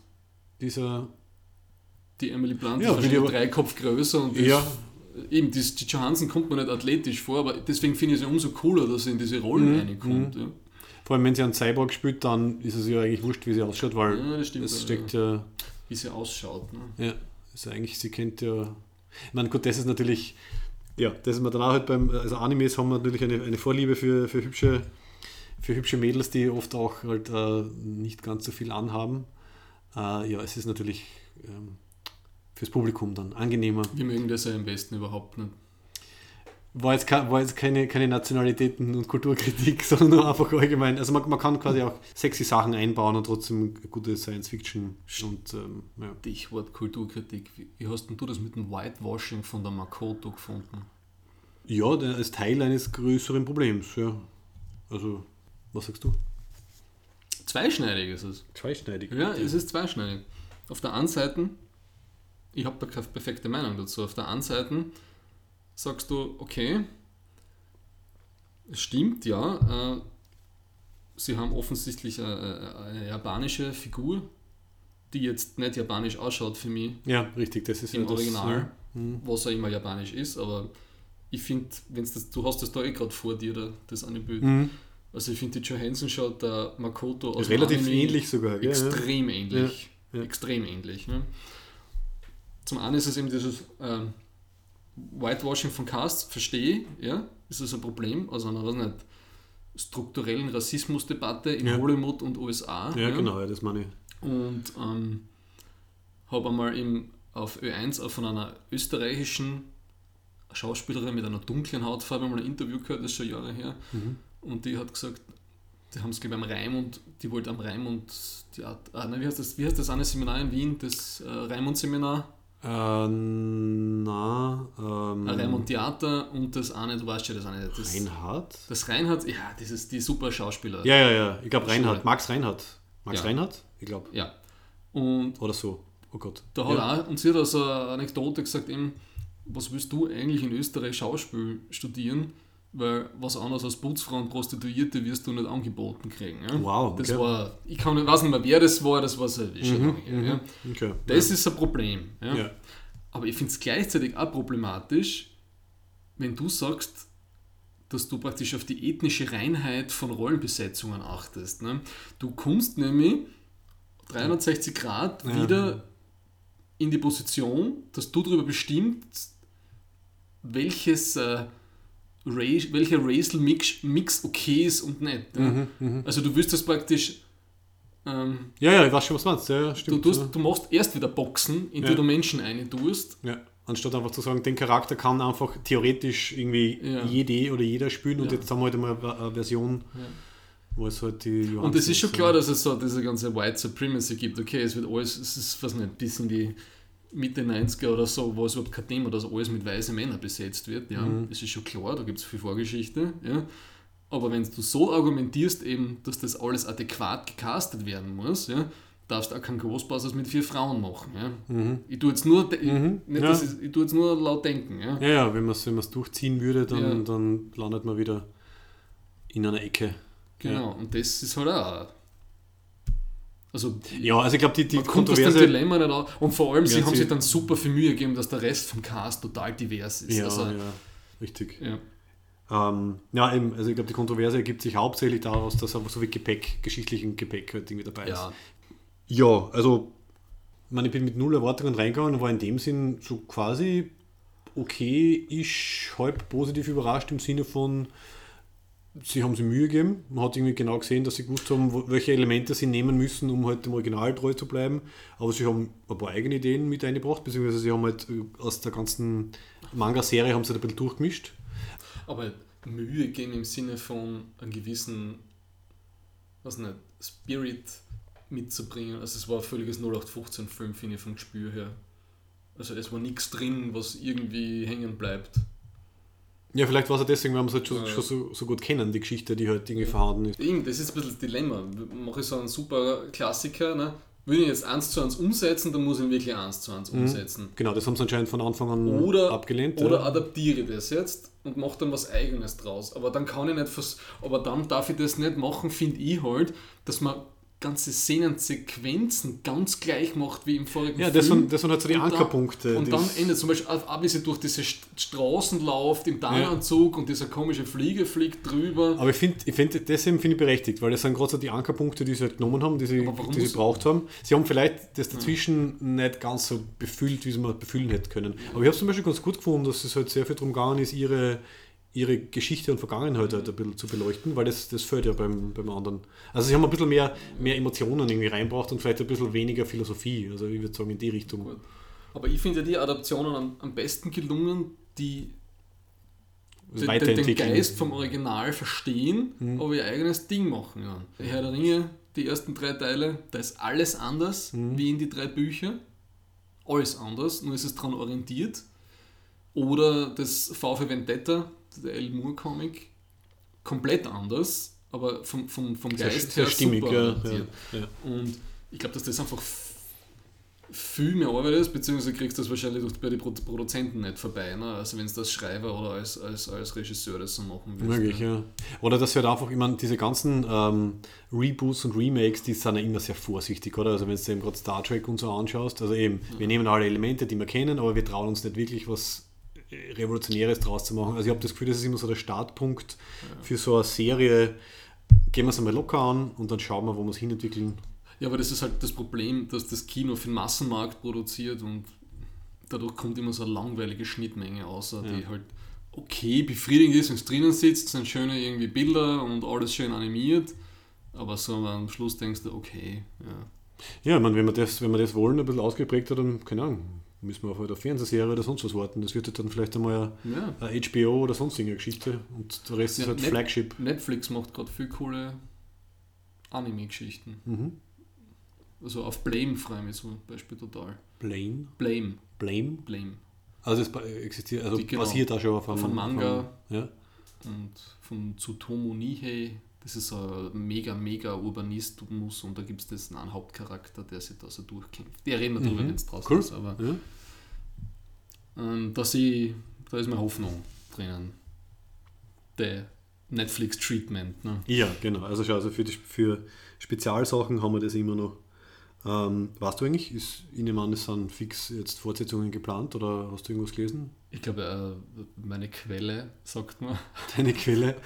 Du schaust ja nicht direkt im Internet nach, du kennst Leute, die im Internet Genau, nachschauen. meine, Quelle, meine Quelle sagt, dass er extrem floppt. Aha. Also, dass er extremes Minus macht, wahrscheinlich. Film. Achso, dann gibt es keine Fortsetzung, gell? weil wenn es kein Geld bringt, dann kann man es natürlich vergessen. Genau, also wenn du innerhalb von den ersten zwei Wochen nicht alles drinnen hast, dann. Ja. Wobei ich finde jetzt fast ein bisschen schade. Also ich habe lieber noch einen mittelmäßig bis passablen zweiten Teil, Mhm. bevor ich gar nichts habe. Und, wenn wir gerade darüber geredet haben, vom Adaptieren her, und die, die Geschichte mit, mit, mit ähm, ähm, Singularity, menschlicher Geist, Maschine, Kompatibilität und so, in der Hinsicht, wie sie da gemacht wird, mit Cyborgs, das ist kein, das ist kein großer Aufreger mehr. Ja. Eben, ja, das ist das Problem, oder? Weil Das ist- ich meine, es war 95, war es Ja. ja vielleicht nur ein bisschen. Ja, spannend. 95 war das, war das Cyberpunk-Movement so in der Sci-Fi gerade irgendwie so ein bisschen so am Abeppen Mhm. auf die 80er. Aber das, das juckt ja niemand Genau, mehr. ich glaube, das, Also, das, aber das ist aber das Hauptproblem, ähm, dass du einfach mit dem Stoff kannst du 2017 Ja. nichts mehr machen. Also wir haben es alle schon tausendmal gesehen, in anderen Varianten halt. Übers Internet Menschen hacken, buhu. Ja. Ja. Oder die ganze, wa- was ist der, was ist der menschliche Geist und äh, wo ist der Unterschied? Also ich meine, ich habe schon mehr Computerspiele gespielt, die das Thema haben und besser abhandeln als, Ja. als das jetzt. Also das ist einfach wirklich ein Zeitproblem. Also sie müssten für einen zweiten Teil sich wirklich was komplett Neues ausdenken. Ja. Ja, und das, also ich war schon in dem Film mit diesem, also wo sie das dann an Prostituierten geht und der Lippe nachfährt, also bin ich Mensch und so, oder wie fühlt sich das an? Also, das, war, das war schon extrem aufs Auge gedruckt. Ja. Ja. Da habe ich an, an, den, an, an die Anfangssequenz von Battlestar Galactica vom Neuen denken müssen, wo die Six auf diesen alten Botschaft irgendwie hingeht und so, are you human? Und dann tut sie ja so, ich weiß nicht, ob Also- sie gleich zum Küssen anfängt oder ob sie zuerst so angrabst, aber es ist ja, Bevor sie explodieren. war, genau, war für mich irgendwie so, so ein Moment. Also wie gesagt, alles schon, schon hundertmal gesehen. Aber ich meine, für das kann jetzt das Franchise in dem Sinn nichts. Das ist halt einfach schon, schon alt. Wer hat denn das eigentlich, was für Studio hat denn das eigentlich gemacht? Äh, meinst du den neuen oder den alten? Na, was war das? Universal oder Warner Production Companies, Dreamworks, Dreamworks? Reliance Entertainment, wow. Arad Productions, Shanghai Film Group Genau, Corporation. es waren extrem viele chinesische Firmen drin. richtig. Warte mal, war das das? Ich bin Ja. Dreamworks ist der Spielberg, oder? Ich hatte es, glaube ich, mal gegründet, ja. ich weiß nicht, ob er noch dabei ist. Was wohl? Ähm, ich kann, jetzt, schau, jetzt kann ich mich wieder erinnern an den Kinobesuch. Ich bin drin gesessen und haben gedacht so, hey geil, drei Minuten Logos, ich hoffe es kommt noch eins. das war wirklich der Fall, ja. Ja. ja. Und da im Abspann dann noch einmal. Wobei, schau, das wird dann dazu passen, dass es wenig Geld macht. Das heißt, dass sie irgendwie die Studios allein angeschissen haben und dort möglichst viel äh, l- ja, Geldgeber zusammengeholt haben. Deswegen so eine riesen Logoliste. Eben, und die Chinesen sind ja der wichtigste Film, äh, also Consumer Market jetzt für, für Film schauen im Kino. Also die Revenue Streams haben sie verlagert vor ein paar Jahren. Mhm. Deswegen hast du überall jetzt die Das, entweder das Setting ist das angepasst Setting oder die Schauspielerinnen, gell? kämpfen die Transformers jetzt da in Shanghai und bei Ja. Doctor Strange sind sie in Hongkong und, ähm, und Matt Damon ist auf der chinesischen, auf der, auf der Mauer, Chinesische Mauer gibt es einen Film. Ja. und, und, und muss irgendwelche Echsen äh, Oh Gott, das ist das nächste Problem. Es- Da kommen jetzt zwei Filme, nämlich es kommt eben dieser, dieser, schlecht. dieser The Great Wall. Also Ah, sie, ja, genau. sie appropriieren halt äh, Themen und mischen es mit komplett anderen Sachen, weil es kommt nämlich auch schon wieder ein neuer Artus-Film. Und jetzt machen sie aus dem, aus dem König Ah. Arthur, machen sie quasi auch einen, einen Fantasy-Helden mit, mit weiß ich nicht was. Oh Gott. Also sie, sie picken sie Elemente raus, die halt äh, in, in der Kultur, in der Popkultur bekannt sind. Und dann mischen sie das irgendwie neu zusammen. Das geht mir auch schon ziemlich auf die Nerven. Mir tun die Schreiberlinge leid, die Kredite auf ihre Eigenheime haben und so einen Blödsinn umsetzen müssen. Wenn ich es nicht geschrieben hätte, dann hätte es wer anderer gemacht. Ja, ich habe nur Befehle leid. befolgt. Die tun mir echt leid. Ja, eh. Ich hoffe, sie kriegen viel Zeit dafür. ja, und ein paar, gut, ein bisschen Autorenkino gibt es ja noch und ein paar Leute, die, sich, Ja. äh, die ein bisschen eine Vision wenigstens umsetzen. Ähm, was ich noch interessant gefunden habe, es gibt ein sehr nettes Video. Äh, ähm, anscheinend hat für den neuen Ghost in Shell hat der Weta Workshop, also der in Neuseeland, der die ganzen Herr der Ringe Sachen gemacht hat, die haben ziemlich viel, also von den Konzepten gemacht, dann sehr viel von den Robotern gebaut, also diese Ge- Geisha-Roboter zum Beispiel, haben die dort gebaut und sind teilweise als Grundlage für die Animation verwendet worden. Und auch den Anzug von ihr, diesen Bodysuit von der, von der Scarlett, haben sie dort wirklich halt, ja, gemacht. Also das war Ja. echt und nicht CGI, logischerweise, man hat es ja gesehen, dass es gut ausgeschaut hat. Und das finde ich dann wieder, wieder, wieder sehr nett. Also es war zwar sehr viel visuelle Opulenz, die eindeutig digital war, aber ich finde so die Kernelemente haben sie anscheinend äh, bewusst wirklich in echt am Set gehabt oder zumindest als, als Vorlage halt verwendet. Und wie war das? Wo haben sie es gedreht? Weil es irgendwie Steu Ah, in Neuseeland, oder? Weil es Kann sein. da Also, gleich in der Nähe, glaube ich, vom, vom Workshop. ja, die haben ja. Wahrscheinlich wegen Steuererleichterungen zu Ja, nehmen. ja. Ich, wir eh ich weiß nicht jetzt, als ob sie haben ja extra für was für die Herr, Herr der Ringe oder für Avatar äh, haben sie extra Gesetz eingeführt, Mhm. das die äh, Filmgewerkschaft in Neuseeland irgendwie umgeht. Ach so, Ja. weil es gibt ja oft so. Das war das Avatar-Gesetz oder das oder das LOTA-Gesetz war das irgendwie. Okay. Die haben irgend so Ausnahme, ja, müssen ist- es weniger zahlen. Und Wahrscheinlich, ja. Okay. Und die haben ja durch Herr der Ringe haben sie ja eine riesige Studio äh, Infrastruktur jetzt aufgebaut Mhm. in Neuseeland. Das ist das nächste Kanada anscheinend. Ja, Ja, ja, richtig. Weil, wie war das eine Zeit lang, hat irgendwie alle amerikanischen Serien haben in Kanada gespielt, weil es halt dort, Ja. weil es nahe ist und weil sie die Tax Breaks gekriegt haben. Jetzt spielt alles in Und jetzt ist es Neuseeland, genau. Ähm, wobei, okay, Gewerkschaft, Gewerkschaft ausgeschalten, aber was ich zumindest immer wieder gehört habe, ist das... Textcuts oder so. Ja, nein, nein, das auf jeden Fall, das, Ja. das ist glaube ich sofort. Äh, ich frage mich, ob das mit dem zusammenhängt, also ausbalanciert wird davon, dass dann diese Länder oft sagen, okay, ihr könnt den gern da drehen, ihr kriegt die und die Tax Breaks, aber dafür müssen 60% des Bodenpersonals unter Anführungszeichen muss neuseeländisch sein oder kanadisch. Also Ja. das heißt, es werden zumindest Einheimische beschäftigt, aber die kriegen vielleicht nicht so viel Zeit, wie sie sonst gezahlt kriegt hätten. Das ist wahrscheinlich so, ja, ein bisschen eine heiß-kalt-Geschichte. Ja. Aber schon spannend, ja. Und vor allem, dass sie halt dann die, diesen einen Straßenkampf, wo es mit der Autoverfolgungsjagd und dann das Geschie die Schießerei halt dann in, wie heißt die Hauptstadt von Neuseeland? Halt Wellington oder so? Oder ist das nur die kleinere? Also irgendwo halt Ja, in, ja, in einem kleinen, in, in einer klein, eher kleinen neuseeländischen Stadt haben haben sie dann quasi die was Wellington, futuristische ähm, äh, Metropole irgendwie zumindest am Bodenlevel nachgebaut. Das finde ich so lustig. Also viel weiter weg kannst du eigentlich nicht kommen vom dem Motiv, das du darstellst. Aber ja, halt, die ersten zwei Stockwerke irgendwie haben sie halt nachgebaut und der Rest drüber war nicht mehr und halt dann äh, CGI Ich meine, das, das ist, finde ich, lustig. Ja. örtlich nicht mehr wirklich abhängig davon? Ja, ja. Und was mir nur aufgefallen ist, jetzt wie ich den alten noch einmal angeschaut habe, ich finde, die, die besten Szenen waren die, wo eben die Musik spielt und wo diese, ähm, diese, diese Städteszenen sind. Also wo eben nicht gerade irgendwie eine Handlungsaction ist, sondern es gibt einmal mitten im Film, glaube ich, eine relativ lange Sequenz, wo es wirklich auch nur Stadtaufnahmen. Also die Kamera fährt nur ganz ein bisschen. Das ist so verschiedene Eindrücke halt einfach von der Stadt und dazu die Musik, das, ich, das waren für mich die besten, äh, atmosphärisch die besten Elemente vom, vom alten Film. Also, Vom alten Film. ja, das könntest meiner Meinung nach könntest du zusammenschneiden, das sind dann wahrscheinlich fünf, sechs Minuten oder so und das könntest du als, als wirklich Kunst-Kurzfilm Achso. äh, äh, stehen lassen. Ist einfach so, weil auch der Zeichenstil da ein bisschen anders ist. Ich meine, die Vistas im neuen Film waren auch sehr hübsch. Ne? Also, Ja, bis auf halt die beängstigenden Riesenhologramme, die, die irgendwelche Sachen verkaufen wollen, die nur verpixelt waren auch noch. Da haben sie irgendwie so einen komischen Stil draus gemacht. ja, was mir nicht gefallen hat, war, war der Puppet Master selber. Der war relativ lahm. Und da diese persönliche Backstory mit ihm und ihr als diese Cyber-Terroristen oder Widerständler oder Occupy Cyberpunk oder was immer die gemacht Occupy haben. Cyberpunk. nicht, was die gemacht haben. Occupy Internet. Ja, da haben sie versucht, halt mehr, mehr persönliche Ebene halt Und also, aufzubauen. wie sie die Mutter trifft und so, das war alles irgendwie total kacke. Ja, jein. Also ich, ich finde, das hätte voll daneben gehen können, dass es total das drinnen sitzt und what the fuck, was soll die Szene jetzt? Ich finde, es war, es war erstaunlich okay. Also ich finde, die, die Emotionen sind schon rübergekommen. Ähm, aber wenn es natürlich ein bisschen absurd war, oder? Es taucht, ja.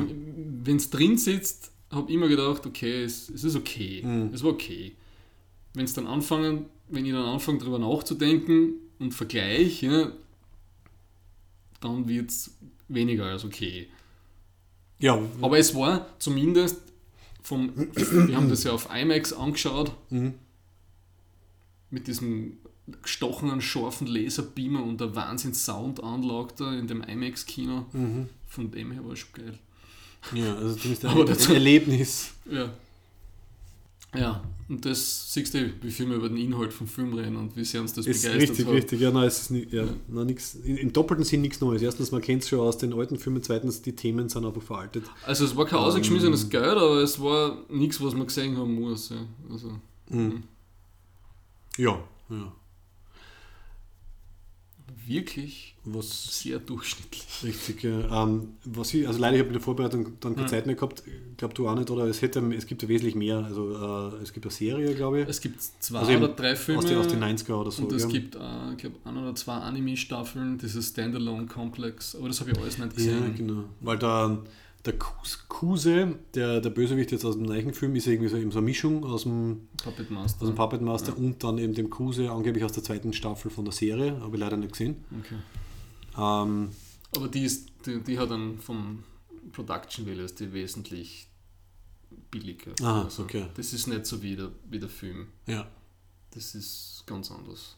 Also Das ist, könnte äh, eine Enttäuschung lauern. Das ist wie wenn du Transform, den Transformers den einen Film gesehen hast, Und den animierten und dann die 80er Zeichentrickserie schaust. Okay. Du glaubst, das ist das gleiche Niveau. Das ist, du wirst enttäuscht sein. Okay, ja, vielleicht probiere ich es einmal. Hm. Ähm, ja, und ich habe den, der, der den Kuse eben gespielt hat, habe ich zuerst verwechselt mit DiCaprio. dem, na, mit dem Northman von, von True Blood. Also, weil es war irgendwie ein Skandinavier anscheinend, also eher, eher äh, hell, also ein hellerer Typ und der hat Ja. mich an den erinnert, aber es war Aber das ist ein guter Schauspieler. Ich habe keine Ahnung, wie er heißt, aber, aber bei Boardwalk Empire war er Mhm. zwei, drei Staffeln dabei.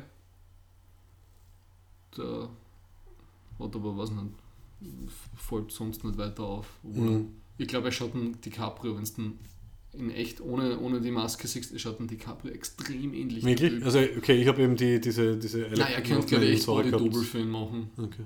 Ja gut, man hat nicht, nicht allzu viel, also nicht alles erkannt, weil er halt so, so halb entstellt halt so irgendwie war. Nein, ja, das hat mich ein bisschen, bisschen abgelenkt. Ja. Hm. Ansonsten? Ja, na. Ja, nein, passt gut. Schauen wir, was die, genau, schauen wir einfach, ob ein zweiter Teil auftaucht, was passiert, Kann's mir ähm, nicht vorstellen. Ich hoffe, was lieber, ich hoffe, noch entsteht. ich hoffe mir auf gute Anime-Netflix-Serien. Gut. Ja, dann kommen wir zur Ferengi-Erwerbsregel und zum, Bin schon gespannt, ob wir die gleiche haben. und zum. Das haben wir eh schon vorher geklärt, Thomas. Hat der, hat der, der Tee jetzt schon das Gehirn Ich vernebelt? bin ein bisschen müde. Okay. Every Ferengi business transaction is governed by 285 rules of acquisition to ensure a fair and honest deal for all parties concerned. Well, most of them anyway. Nehmen wir schon auf. Wir nehmen schon auf. Ja. Oh Gott, So, also, wir haben Nummer 76. klingt gut. Und? Lies mal vor. Also auf Englisch, every once in a while. Ich gratuliere uns zu unserer großartigen Planungsfähigkeit. Also, every once in a while declare peace. It confuses the hell out of your enemies. Und das wäre dann gleich meine erste Assoziation. ähm, Das funktioniert nur auf Englisch. Auf Deutsch ist es dann, du musst für eine Weile sagen, ich brauche Frieden. Deine Feinde sind dadurch völlig verwirrt. Und das Ganze basiert auf dem Wortspiel Declare Peace statt Declare War und deswegen ist es auf Deutsch ein Scheiß. Aha, Das ist mein erster Kommentar dazu. ich lese mir nur die englische. Okay. Ja. Ja, ja ich habe ich hab da noch was dazu, aber bitte. Soll was ich ist? Bitte, ja. Ich habe an das gefährlichste Babyface der Welt denken müssen. An Kim Jong-un, ne? Mhm. den vermeintlichen Führer von äh, Nordkorea. Mhm. Oder an Nordkorea generell denken müssen. Der verwirrt, der verwirrt da Leute oder er Ja. declared Peace oder was macht er? Ja, die haben ja immer dieses, also sein Vater, der, der Kim Jong-il, der hat ja sogar, Und? Nein, ist jetzt der Un der Neue und der Il Der war der Un und der oder Il war der? Alte. Okay. und der, der große Vater, weiß jetzt nicht mehr, wer er heißt. Ja. Mhm. Aber kurze Seite und eben, ich habe dieses Buch gelesen, das, das, das, das Graphic Novel, das Py- Pyongyang vom Guy Delisle, Mhm. Das ist mir dann eingefallen. Und dann ist mir eingefallen, eben, dass der, der, der, der Kim Jong-il hat ja den Friedensnobelpreis damals sogar gekriegt. Ne? Was? Genau, die haben, In den nordkoreanischen Friedensnobelpreis? Nein, mit Süd und Nord. Die haben ja sogar irgendwann einmal den Friedensnobelpreis gekriegt, weil sie irgendwas wieder mal geschafft haben. Ja. Weil es noch mehr Minen Genau. im, im Und ich glaube, ein, Jahr, ein, zwei Jahre haben. später haben sie wieder Raketen umgeschossen. Ja, okay. Und das, verstehst das hat mich sehr nord, das, dieses total schizophrene. Aha, aha. Wir arbeiten jetzt zusammen, machen eine Sonderwirtschaftszone Ja. und auch Wochen später bombardieren wir wieder mal eine Insel von Südkorea, damit sie wissen, dass wir da da Ja, sind. okay, okay. Ja, Das hat mich an dieses, was nicht, an diese völlig verrückten Leute, die dort sind und auf Flughafen Menschen vergiften und so. ne? ja. Ja gut, ich meine, der Friedensnobelpreis sagt ja nicht viel aus, oder? Weil der Obama hat auch viel gebombt und trotzdem den Friedensnobelpreis. Das ist sowieso. Oder die EU, hat nicht sogar die EU einmal den Friedensnobel? also ist irgendwann einmal was denen, dann. geht, denen gehen irgendwie die Leute Die, aus. richtig, ja. ja. ja. Äh, aber ja, interessant, ich bin auch in der Politik gelandet. Und zwar, ich habe zwar nachschauen müssen, wie der genau heißt, aber mir, mir war noch ein Begriff von diesem Hypernormalization-Video von diesem britischen Journalisten, hast du das gesehen damals? Also so Trump und, und Putin und diese ganze, dass die, was die so äh, Fake News und, und, und es gibt keine, keine Wahrheiten mehr. Und äh, der Putin hat ja einen, einen, einen, ich weiß nicht, ob es direkt ein Berater ist, oder zumindest einen in seinem Stab, der heißt Wladislav Surkov, der einen Background aus der Konzeptkunst hat, also Concept Art. Und der ist angeblich dafür verantwortlich, halt die, die Gegner zu verwirren. Also der, der sorgt halt dafür, dass halt Gruppierungen unterstützt werden, die eigentlich gegen einen Putin sind. Er sorgt dafür, dass Gruppierungen unterstützt werden, die gegeneinander verfeindet sind, sodass halt keiner mehr auskennt, was eigentlich die Ziele sind. Und das ist angeblich irgendwie so ein tolles äh, politisches Konzept von verwirre möglichst alle Leute, indem du unnachvollziehbare Dinge machst, damit du verschleierst, was du eigentlich willst. Beim John Das, Oliver ja. war das nochmal, gell? Da war der Typ. In irgendeinem Ja, möglich, Segment genau. einmal. Genau, ja. Also das ist, ja, confuses the hell out of your enemies und declaring peace, der Surkov. Meine Assoziation, sehr deprimierend. Haben wir irgendwas Positives? Nein, mir ist es nur was. Wir haben nur Zweite Weltkriegs. Ah, das war nicht sehr positiv, danke. Lass mal das. Okay. Gut. Die, die Münchner Kon- Konferenz von München und die ganzen Geschichten, da war das Gleiche. Okay. Passt. Appeasement Talks. Appeasement. Nochmal Appeasement! Nochmal. Du hast in die Shownotes. Ich bin übernachtet, ich habe zu viel schwarzen Tee getrunken. Nein, es kommt halt nicht schon.